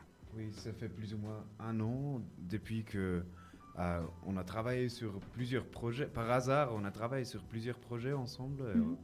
Et après ça, euh, quand l'idée est venue, euh, c'était comme clair que ça va être nous deux qui travaillent ensemble. Et l'idée de cette euh, donc vous êtes vous avez créé votre propre maison d'édition euh, euh, bilingue. De ce que j'ai compris, vous avez donc publié quatre ouvrages qui sont écrits par euh, vous-même. Est-ce que euh, dans le futur vous aimeriez publier d'autres auteurs suisses? Absolument. Euh, ça, la, la première édition, c'est un peu comme euh, l'esquisse que Oui. nous avons fait. C'est donc nous avons fait nous-mêmes comme on pense que ça serait, euh, ça peut être cool. Et euh, maintenant, c'est comme on est en train de chercher des autres auteurs euh, ou des autres histoires pour la prochaine euh, édition. Ouais, l'idée c'est vraiment ça. Ouais, c'était pour euh, commencer avec nous parce que Mhm. on, on se gérait assez facilement. Et puis euh, après, on- l'idée c'est vraiment ça, quoi. C'est de faire découvrir aussi euh, euh, bah, de jeunes auteurs qui écrivent en allemand de, de notre côté euh, du Röstigraben Oui. et, et vice versa. Est-ce que vous, vous êtes tous deux bilingues ou? Ah, il est un peu plus bilingue que moi. Oh, ouais, mais tu parles euh, aussi bien allemand. Justement, l'idée du bilingue, elle est arrivée assez facilement, assez rapidement, ou au début vous êtes dit, ah, bah, on va publier euh, en allemand ceux qui écrivent en allemand, en français ceux qui écrivent en français, ou non, c'est devenu, assez euh, rapidement? Non, assez, assez vite, on est parti euh, sur le côté bilingue. En fait, à l'Institut littéraire suisse, euh, c'est complètement bilingue. L'école est complètement bilingue. Donc, Benjamin, quand il écrit, il écrit en allemand, et moi, quand j'écris, j'écris en français. Et le cursus est comme ça. Il y a ceux qui écrivent en français et ceux qui écrivent en allemand. C'est comme ça, il faut choisir. Et puis, bah, du coup, comme on aimait travailler ensemble, euh, bah, lui, il écrivait naturellement en allemand, moi en français. Et puis, bon, maintenant, on fait un peu d'autres essais aussi. Mais euh, l'idée, c'était vraiment ça, c'est d'utiliser. C'est c'est fantastique, quoi, de, de pouvoir euh, naviguer entre les deux langues. C'est vraiment une richesse juste incroyable. Et de garder ça, qui est quand même un peu le Stempel Made in Switzerland. Voilà, quoi. Peut-être qu'on peut aussi faire un peu la différence, comme au début c'était aussi un peu l'idée de, ok, on, fait euh, le, truc de en, euh, en français et mon truc en allemand, et d'après on traduit, et quand on a commencé d'écrire ensemble pour la scène, on a aussi commencé à écrire directement en bilingue, euh, et que des fois c'est aussi déjà ce qu'on est ce qu'on écrit pour la scène, euh, c'est difficile à vraiment euh, tirer en deux parts comme c'est. euh, on peut dire grandir ensemble? Oui. Ok. Désolé pour. Et donc, vous avez justement commencé à travailler ensemble sur euh, des, des lectures à haute voix, en fait. Vous n'avez pas euh, écrit à quatre mains, typiquement euh, Vous êtes... En fait, on- euh, donc il y a les textes écrits vraiment qui sont travaillés individuellement. Et puis il y a tout ce qui est. On adore faire des lectures. Et, du coup, assez souvent, on écrit ensemble, côte à côte. je vois apparaître une, phrase de Benjamin, et puis j'en rajoute une, où il écrit une partie. Voilà. On fait un espèce de ping-pong. euh, ping-pong, euh, je trouve c'est tellement beau comme image. euh, c'est vraiment le ping-pong comme. C'est tac. Et maintenant toi tu fais quelque chose. Alors, ce que, Et- ce que, ce que vous dites, euh, ça me fait penser en fait à un jeu. Ah, vous n'avez pas vos casques Ah oui, non, pas les. euh, alors, on est en direct, tout de suite, ça va. Et puis, a des directs. En fait, ce que vous dites, ça me fait penser à un, à un jeu que j'avais fait quand j'étais petite. En fait, ça s'appelle le cadavre exquis, où quelqu'un commence en fait. euh, Enfin, pose un mot, puis on rajoute un mot, puis à la fin, ça fait une phrase qui, qui d'où cadavre exquis en fait. Du coup, voilà, ça me fait vachement penser à ça. Euh, je sais pas si c'est dans cette volée que, que vous faites ce travail ensemble ou c'est vraiment juste parce que l'un et l'autre, vous vous inspirez mutuellement, puis c'est comme ça que vous écrivez en général? Il y a un peu ce principe de cadavre exquis, c'est vrai. Dans le... Par contre, ce qu'il y a dans le cadavre euh, exquis, il y a un côté extrêmement spontané de presque écriture automatique. Et ça, par contre, on le fait peut-être un petit peu moins, puisque euh, ça peut partir de ça, mais après, on va quand même travailler le texte pour, euh, pour qu'il y ait une espèce de cohérence, on va Mhm. dire, pour essayer de passer soit un message, soit une histoire. Et donc, euh, on s'éloigne. Peut-être le point de départ, peut-être un peu style cadavre exquis, mais Un peu dès qu'on retravaille le texte, Ouais. ouais, on s'en éloigne. Et donc le, format de, vos livres est aussi assez euh, inédit, 6 cm sur 6. Ça m'a fait penser en fait quand j'ai vu ça à, hum, je ne sais pas si vous connaissez l'édition Mini Zoé, qui, euh, qui aussi justement euh, euh, publie euh, des auteurs exclusivement, euh, enfin en tout cas d'origine suisse. Euh, pourquoi est-ce que vous avez choisi ce, format euh, petit, euh, qui est d'ailleurs pratique peut-être, hein, mais... euh, Euh, c'est, euh, au début, c'était juste comme ah, cool. Mais euh, d'après, on a réalisé que le truc, c'est que pendant les études, on écrit beaucoup des histoires courtes, mais d'après, euh, et oui, il est, on écrit aussi beaucoup de choses qui sont un peu merde, mais des fois, il y a vraiment des choses qui, c'est un peu dommage de ne pas avoir euh, la possibilité de, de publier ça. Euh, et donc, ça c'est là où on a pensé que, ok, peut-être c'est là où les livres mini-cris peuvent euh, euh, faire quelque chose qui n'est pas possible déjà. Et donc, dans, dans vos ouvrages, euh, et même dans, vos, dans, dans- ce que vous faites habituellement, il y a, si j'ai bien compris, trois thèmes principaux. Vous m'aviez dit la survie, euh, la migration et le... Attention, j'ai pas un super accent, mais le Reichstigraben. Euh, C'est déjà- ah, c'est- super. ça, ça va, ça va. Meine Bisschen. Euh, en fait, pourquoi la, survie de... Ah oui, du coup, le- la survie, vous m'avez dit que on va laisser ça en suspens. Mais euh, est-ce que, euh, du coup, la migration, vous faites référence à une migration internationale ou une migration justement au niveau euh, suisse euh, de, cette, de ce Reichstigraben qu'il faut euh, passer, en fait, euh, dans, dans la littérature, typiquement, euh, qui n'est pas forcément facile Alors, moi, je dirais, on, on joue, su- on, on joue un petit peu sur les deux plans. Ouais. Et puis ça, c'est aussi un petit peu les textes, parce qu'il y a vraiment les textes écrits, et puis après, il y a ce côté lecture, où on s'éloigne aussi des textes écrits, où on crée des textes euh, spécifiquement euh, pour certains événements ou pour certaines lectures. Et c'est vrai que le- les, les thèmes qui, ont- qui sont ressortis, bah, c'était ça, quoi. On a joué sur le nom, donc sur euh, la survie. Mm. mais on vous expliquera ça un petit peu plus en détail. Euh, et puis, euh, migration interne, externe. Ouais, c'est enfin, c'est des sujets qui nous parlent tout simplement, je crois. Mhm. Et puis donc j'ai vu euh, Benjamin que tu étais euh, entre guillemets le chef de file de la lecture dans le noir, si on peut dire ça comme ça. Est-ce que ça vous est déjà arrivé de lire ensemble dans le noir ou, ou pas? Et Pas puis pourquoi noir. cette idée en fait de, de lire euh, dans le noir Euh, ouais, euh, c'était mon ancien coloc et moi, quand, une nuit, quand on était un peu bourré, on a dit que Eh, ce serait super bon. Donc, on a fait spontanément, en- dans dix jours, on a construit quelque chose, on a fait l'événement. C'était juste. Au début, c'était vraiment un peu un blague. Et d'après, on a réalisé que euh, les réactions on était euh, euh, super positives. Et d'après, ça a commencé à se développer. maintenant, c'est presque deux ans que je fais ça déjà. Et maintenant, c'est en train de devenir un peu plus professionnel.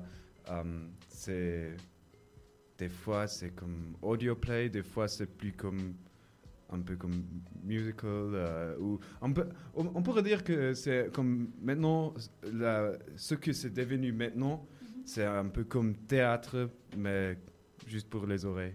Donc tu lis plus forcément le texte, tu le récites aussi euh, au par cœur ou bien non, ça reste quand même une lecture?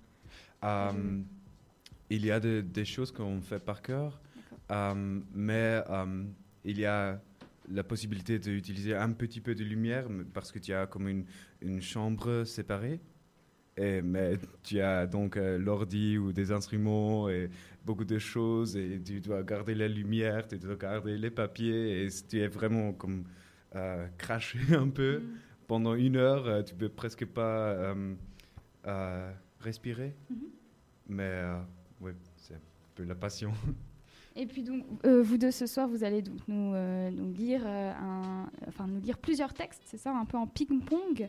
Euh, donc, ce sont des textes dont je ne connais d'ailleurs pas du tout euh, les titres ou quoi. Euh, si ça marche pour vous, vous pouvez les lire euh, dès à présent. Ça joue. Donc, ce que nous aimerions faire ce soir, c'est vous présenter ces objets bizarres, étranges, inédits que sont les livres mini-cris à travers une lecture en français und auf Deutsch. Uiuiuiui, aber wollen wir nicht erst erzählen, wie alles angefangen hat? Oui, bien sûr. On va vous expliquer tout cela. Le projet Mini-Cri a été longuement, très longuement réfléchi. Nous nous sommes enfermés pendant des heures, des jours, dans un bureau sans fenêtre, avec des flipcharts, des post-it, des stabilos de toutes les couleurs et de la junk food, bien sûr. Et tout à coup, un homme et une femme sont entrés dans la pièce et ont dit Wir sind ihr beide aus der Zukunft. Nous sommes vous deux dans le futur. Nous avons longuement étudié les contextes et les tendances du marché du livre en Suisse. Qui achète quoi et comment?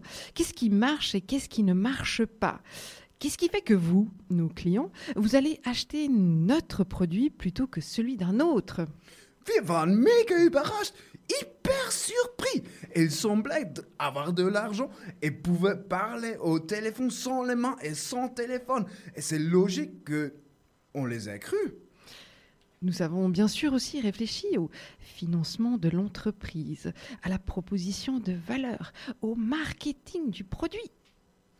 Et puis, ils ont nous dit Écoute, bande de glandus, produisez ceci. Et ils nous ont jeté un livre mini-cri. Nous avons fait des projections, des modélisations, des extrapolations. Depuis, nous n'avons keine idée de ce que nous faisons, mais nous sommes convaincus que tout ira bien. Donc, pour résumer, Minicry est un projet très très sérieux et bilingue pour faire connaître de jeunes auteurs romans et suisses alémaniques de part et d'autre de la barrière de Rushdie. Et comme dans le futur, nous parlions français et allemand, nous avons dû apprendre l'autre langue. C'est vrai. Et moi, en allemand, euh, je suis hyper fière, mais je sais dire petite armoire au fond de la cuisine. Attention, Roussi, Sechli. Also jetzt klingst du wie ein Yuko. Oh, je suis Hugo aussi, euh, Benji. Äh, also, wie sagt man? Also, äh, also j'ai rien contre les Yuko. Rushi, Wenn die sich integrieren, ils apprennent, Sechli. wie man Chuchi-Kästli sagt. Sushi, Ist ja witzig, dass Jugos Köpfe wie Chuchi-Kästlis haben. Sushi, also ich bin kein Rassist, wirklich nicht. Auch nicht, wenn die aus der Zukunft hierher kommen.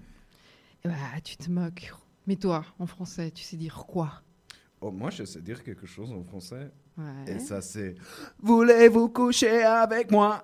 Gipfeli. Croissant Kreuzli, Sauerkreuz. Bla bla bla, et Bratwurst. oui. Euh... Nein, nein, nein, nein, nein, nein, nein, nein. Anticonstitutionnellement Ouais, Roussi, Sechli, là. Concentré sur la mission. Oui, donc, pourquoi mimicry? En fait, ça vient de mimicry avec un M, parce qu'en anglais, c'est une stratégie de survie, comme par exemple le camouflage, et c'est adopté par certains animaux plus vulnérables pour survivre. Mais mimicry, c'est à chier. C'est vrai que ça sonnait pas super. Donc, comment on voulait faire? Un peu de bruit, mais pas trop, et surtout pas après 22 heures parce que c'est interdit. On s'est finalement appelé Minicry. Besser.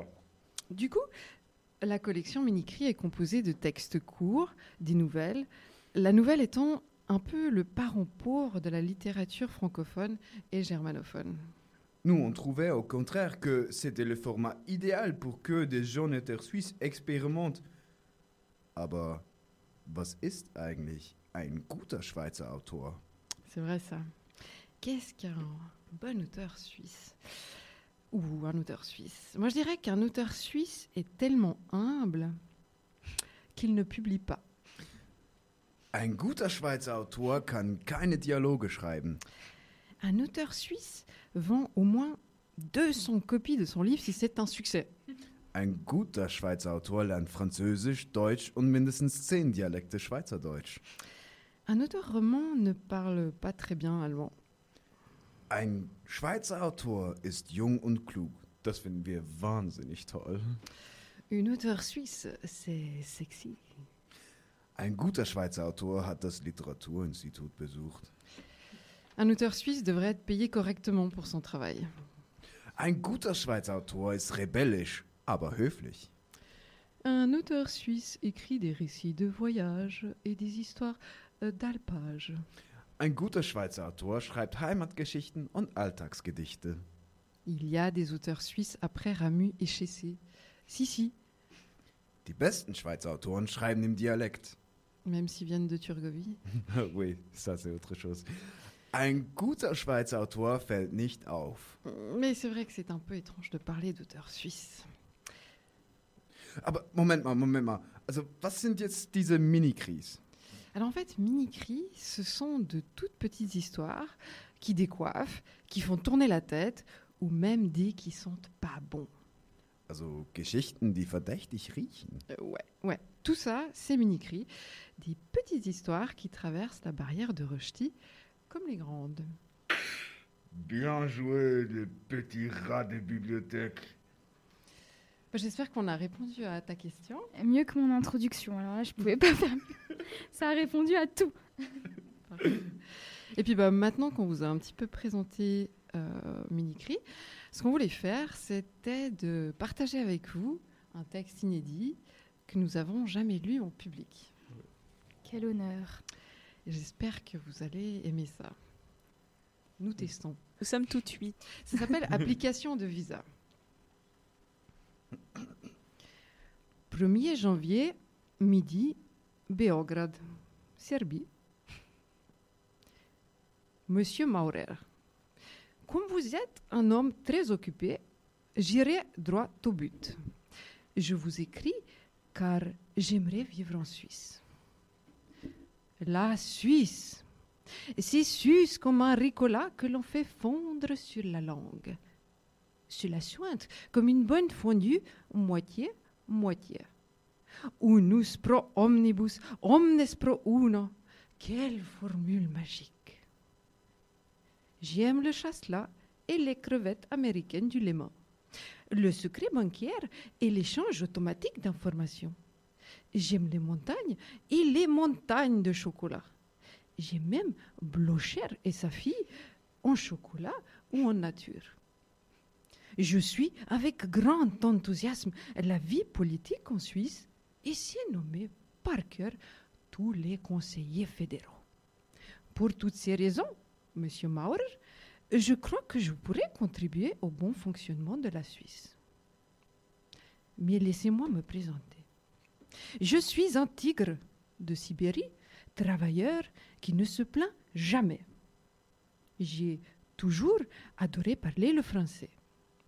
Faire la fine bouche, ronronner gaiement, traverser des cercles en feu en récitant du ramu.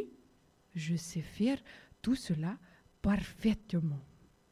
Et depuis peu, j'apprends aussi le romanche et dix dialectes différents de suisse allemand. Euh, par ailleurs, je me suis mis au hornus et à la lutte. Actuellement, je travaille dans un cirque en Serbie, mais me tiens prêt à prendre le premier vol EasyJet pour la Suisse. En me réjouissant d'avance de vous lire, je vous prie d'agréer, Monsieur Maurer, mes salutations les plus distinguées. Titi, le tigre de Sibérie. Post-scriptum, je me permets de vous envoyer un modèle inédit de smartphone en forme de vache. J'espère qu'il vous plaira. 3. Februar 2019, 7 Uhr 34, Pümplitz. Sehr geehrter Herr von Sibirien, Monsieur Maurer m'a transmis votre courrier. Votre demande ne relève pas de sa compétence. Nous avons bien reçu votre demande de prendre les mesures nécessaires. Voyez-vous acquitter des frais de traitement de dossier de 50 francs afin que nous puissions commencer le processus de prise de décision? Pour dissiper une certaine confusion, vous écrivez être tigre de Sibérie, mais pourquoi nous écrivez-vous à partir d'une adresse serbe? Nous avons également besoin de votre carnet de vaccination et vous devriez être en mesure de prouver que vous disposez d'une place de quarantaine en Suisse pendant les quatre premières semaines. Nous avons également besoin d'une confirmation d'emploi. En outre, vous ne détaillez pas suffisamment les raisons pour lesquelles vous aimeriez immigrer en Suisse. Veuillez nous faire parvenir tous les documents nécessaires et vous acquitter le- des frais de traitement de 60 francs. Freundliche Grüße, Heidi Hugentobler. 4 février 2019, 3h45 du matin. Kragujevac. Chère Madame Hugentobler, je vous remercie chaleureusement de votre message qui m'a fait très plaisir. J'aime votre franc-parler. J'y devine une femme de caractère, peut-être même une tigresse. Je pense que nous pourrions devenir amis et plus si affinité. Issu d'une famille aisée de Russie, mes parents se sont malencontreusement fait massacrer pour leur fourrure. Les années 2000 étaient particulièrement froides à l'est de l'Europe. Alors j'ai dû me résoudre à fuir. Le choix était restreint, c'était la Serbie ou la Corée du Nord. Étant très frileux de nature, j'ai préféré le climat tempéré de la Serbie. De plus, habiter en Serbie était, à mon sens, déjà un premier pas vers le pays de mes rêves, la Suisse. Mes plus chaudes salutations, Titi, le tigre de Sibérie. 27. Februar 2019, 7.40 Uhr, Pümplitz. Sehr geehrter Herr Titi Tiger von Sibirien, si je vous ai bien compris, vous vous, vous sentez pris au piège par les froids de Sibérie. Cela fait de vous un réfugié de climatique. Et vous ne relevez pas- donc pas de ma compétence. Veuillez contacter M. Justin Keller de l'Office de migration pour le climat qui examinera la crédibilité de votre histoire. Freundliche Grüße, Heidi Hugentobler. 28 février 2019, 4h12, Valjevo, Serbie. Très chère Madame Hugentobler, votre nom résonne comme du papier vaudois à mes oreilles. Cela me fait particulièrement plaisir de vous lire.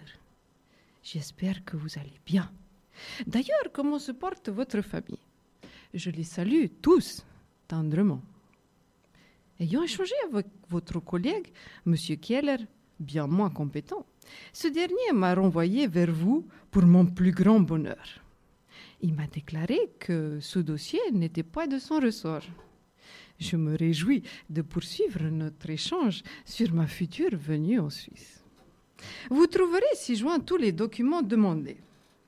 Mon carnet de vaccination, ma lettre de motivation, mes certificats de travail, mes relevés bancaires, mes empreintes digitales, 15 lettres de recommandation, mes tests HIV, H1N1, malaria, Zika et mes analyses fécales. Auriez-vous besoin d'informations complémentaires pour finaliser les démarches?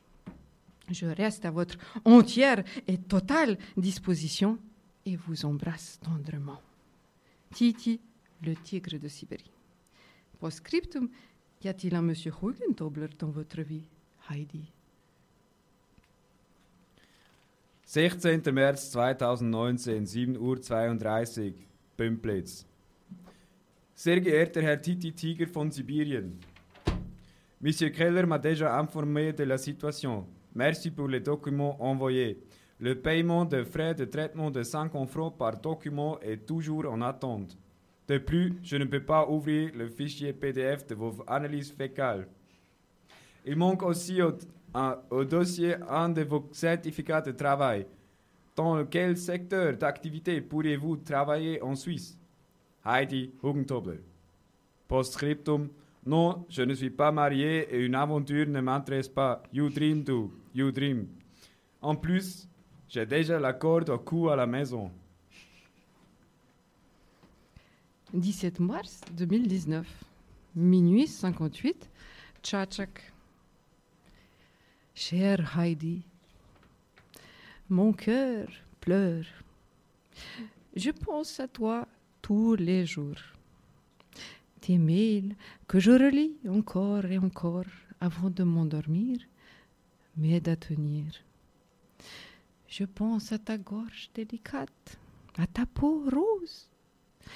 Je m'imagine le museau enfui dans tes longs cheveux blonds qui sentent le boutefas. Sache que je resterai toujours là pour toi, prêt à te réchauffer lors des longs mois d'hiver. Pour venir en Suisse, il va sans dire que je suis prêt à faire n'importe quel métier. Sportif d'élite, boucher, videur, sécuritas Et euh, bête de cirque aussi. Choisis pour moi, Heidi, choisis et je m'exécuterai. À jamais, tiens, ton Titi. 8. April 2019, 7.35 Uhr, Pümplitz. Sehr geehrter Herr Titi, c'est très gentil, mais un corde au cou me suffit amplement. D'autant qu'elle tire de plus en plus sur mes cervicales. Arrête donc de me faire souffrir davantage avec vos avances. Plus sérieusement, vous devriez avoir une meilleure idée de votre future carrière. En effet, pour des raisons d'hygiène, devenir boucher n'est pas une option, ni sécurité car aucune uniforme ne vous conviendrait. Faire le singe dans, dans un cirque, bien que vous ayez certainement les compétences nécessaires, les places sont malheureusement déjà occupées. Pourriez-vous imaginer d'autres moyens de profiter de la société? Freundliche Grüße, Heidi Hugentobler. 8. April 2019, 23 Uhr 53, Pümplitz. Sehr geehrter Herr Titi, je viens d'avoir une idée. C'est l'occupation idéale pour un tigre comme vous. Je sais maintenant comment la Suisse pourrait tirer le meilleur parti de vous. Herzlich, Heidi. 8 avril 2019, 23h59, Jaber. Ma Heidi, tu es parfaite. Je le savais déjà, mais voici que tu le démontres. Qu'as-tu trouvé pour moi? Dis-le-moi, je n'y tiens plus. À très très bientôt en Suisse. Ton Titi. Et maintenant, ce que je propose, c'est, je ne sais pas s'il y a d'autres questions, mais on veut laisser quelques minutes avant de résoudre l'histoire pour de bon. Je parle pendant quelques minutes ou Si tu ou as pas des questions, Ah. Oui, alors bah, la première question qui est un peu une question euh, banale, on va dire, mais pourquoi, pourquoi cette, pourquoi cette idée-là? Pourquoi déjà, si j'ai bien compris, normalement j'ai bien compris, je suis pas. voilà. Donc euh, euh, Benjamin, tu, tu, tu parles à la place d'Heidi, c'est ça? Pourquoi cette inversion euh, euh, donc pas classique, on va dire, de la femme qui lit euh, le- la femme, enfin je sais pas comment dire ça, la femme qui lit euh, euh, le- un texte dit par une femme et un homme qui dit un texte dit par un, un- par un homme? Je sais pas si tu comprends ce que je veux dire. Pourquoi- Ouais, pourquoi cette inversion, en fait? Pourquoi, cette inversion, ouais, exactement. Enfin, qui Ah, pourquoi Ed. euh, Elle joue un homme et Ouais, pourquoi on aime toi bien jouer avec ça, en fait. Ouais. Parce que je trouve ça hyper intéressant en vrai. C'est euh, ça rajoute un truc en plus en fait. On n'a pas l'habitude et puis c'est- bête d'ailleurs qu'on n'ait pas l'habitude, mais euh, donc c'est c'est fait un peu exprès on va dire. Donc, Ouais, ouais, bien- c'est fait exprès. C'est vrai qu'on aime bien jouer avec ça. Et puis, enfin, moi, j'écris souvent des rôles masculins, ça me vient assez naturellement. Ouais. Et euh, Benjamin a souvent Ouais. des caractères féminins. Et- Parce que justement, vous avez écrit euh, chacun euh, vos- vos- le, le texte que vous avez lu, c'est ça ou bien ouais. Ah, et donc ouais. On a écrit Oh, on a- ensemble. on- celui, on a écrit vraiment ensemble. Ouais. donc ensemble au même endroit, vous étiez au même endroit quand Euh, vous l'écriviez quoi. Oui. Moi, ça, ça me fait euh, beaucoup penser euh, au film Les, Les Faiseurs de Suisse. Ouais. Euh, ce, que, ce que vous avez parlé, enfin comment vous avez présenté la chose et tout. C'était assez drôle de voir un peu les stéréotypes, euh, euh, typiquement de, de ce que le monsieur justement, il est russe, c'est ça, qui parle justement de, oui, ben la fondue moitié moitié, que je parle allemand machin et tout. Du coup ouais, ça fait ça fait très les faiseurs de Suisse, ça me fait un bel écho en fait.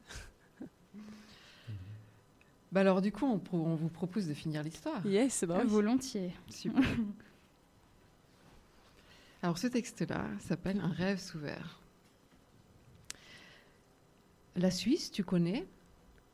Demandai-je aux membres de ma famille, à mes amis, à la moindre occasion. Puis j'en profitais pour leur raconter mes rêves à croix blanche. Là-bas, tu as du chocolat qui se déverse des robinets. C'est un pays où on se prélasse dans des piscines de fromage et où la lune peut être croquée avec un verre de blanc. Et les animaux là-bas sont traités comme des rois, comme par des gens aux cheveux d'or qui leur achètent de la nourriture en sauce ou en gelée. Au lieu d'en rêver, on suit seulement depuis un certain temps, j'ai décidé d'y aller. Quand j'ai dit aux miens que je faisais mes bagages pour la Suisse, ils ont rigolé. Quoi? Un tigre de Sibérie en Suisse? Ils n'acceptent plus les hommes, alors les animaux? Qu'est-ce que tu t'imagines? Ils pouvaient rire tant qu'ils voulaient. Moi, je savais que j'allais y arriver. J'ai écrit au président de la Suisse et déposé mes documents pour le visa. Les Suisses m'ont demandé si j'avais tous mes vaccins. Moi, j'ai dit oui, oui, et leur ai fourni tous les justificatifs de soins. Ils m'ont demandé si j'avais déjà mordu quelqu'un. Moi, j'ai répondu que je ne mangeais que de la viande bio, mais que j'étais prêt à devenir végétarien pour venir en Suisse. Ils m'ont demandé si j'avais des qualifications. Moi, j'ai dit que j'étais un sportif d'élite, mais que pour venir en Suisse, j'étais prêt à faire n'importe quel travail, faire la bête de cirque. Alors, j'ai attendu. Puis j'ai payé. J'ai attendu et payé à nouveau, et payé et attendu, et payé et attendu, et, et un jour, la décision est arrivée. Mes mains tremblaient à la lecture de la lettre, dont le papier se mit à gondoler sous les coudes répétés de mes émotions. La réponse était oui. Oui, et j'avais déjà un emploi et un logement garanti. À présent, j'habite dans un vieil immeuble, datant du 19e siècle, au centre de la ville. Les gens me regardent, m'admirent. J'entends des Qu'est-ce qu'il est beau Et quelle fourrure Mais c'est un spécimen unique À longueur de journée, je l'entends. Je ne travaille pas. Je ne fais rien, ou presque rien. Je me repose, je prends la pause, encore et encore, au musée où je suis empaillée.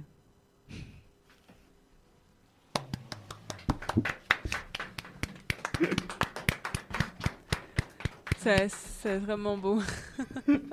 c'est génial. ça- En fait, j'a- j'aime beaucoup la complicité que vous avez tous les deux.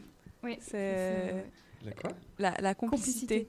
Complicité. Euh, c'est c'est assez beau de voir que vous, vous arrivez quand même à mêler le français et l'allemand, alors qu'en général les gens ont tendance un peu à, à faire une grimace et, et ça passe tellement bien. Enfin, moi c'est mon ressenti en tout cas. Et euh, même si je n'ai pas des notions d'allemand super énormes, on, on comprend ce que tu dis et, et franchement c'est chouette. Et puis cette thématique, euh, je trouve qu'elle est, elle est vraiment sympa. Et puis euh, surtout pour, pour la Suisse, qui est un pays qui accueille pas mal d'immigrés de partout dans le monde, euh, c'est assez drôle de, toucher à cette thématique de cette manière. Donc euh, franchement bravo.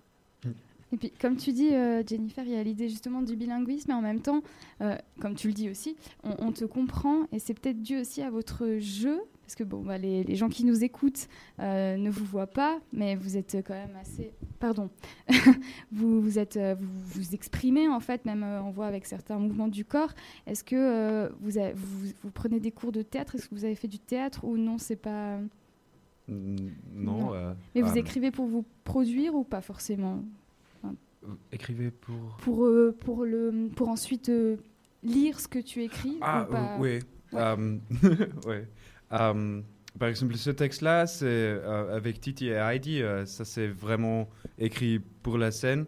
Et ce- qu'on essaie, on est encore en train d'expérimenter beaucoup avec ça, mais l'idéal qu'on a, c'est de un jour faire une version qui est vraiment moitié-moitié allemand et français, mais toujours avec l'intention que même si quelqu'un parle qu'une langue, tu peux quand même t'amuser en, en écoutant.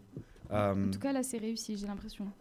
Oui, tu as aussi l'impression. Ouais, clairement. Alors, euh, moi, je, pardon, je regardais euh, l'heure en fait. Pas de souci. Euh, non, mais c'est vrai. Elle a... Et puis, franchement, euh, merci d'être venu en fait. Euh, Merci à vous.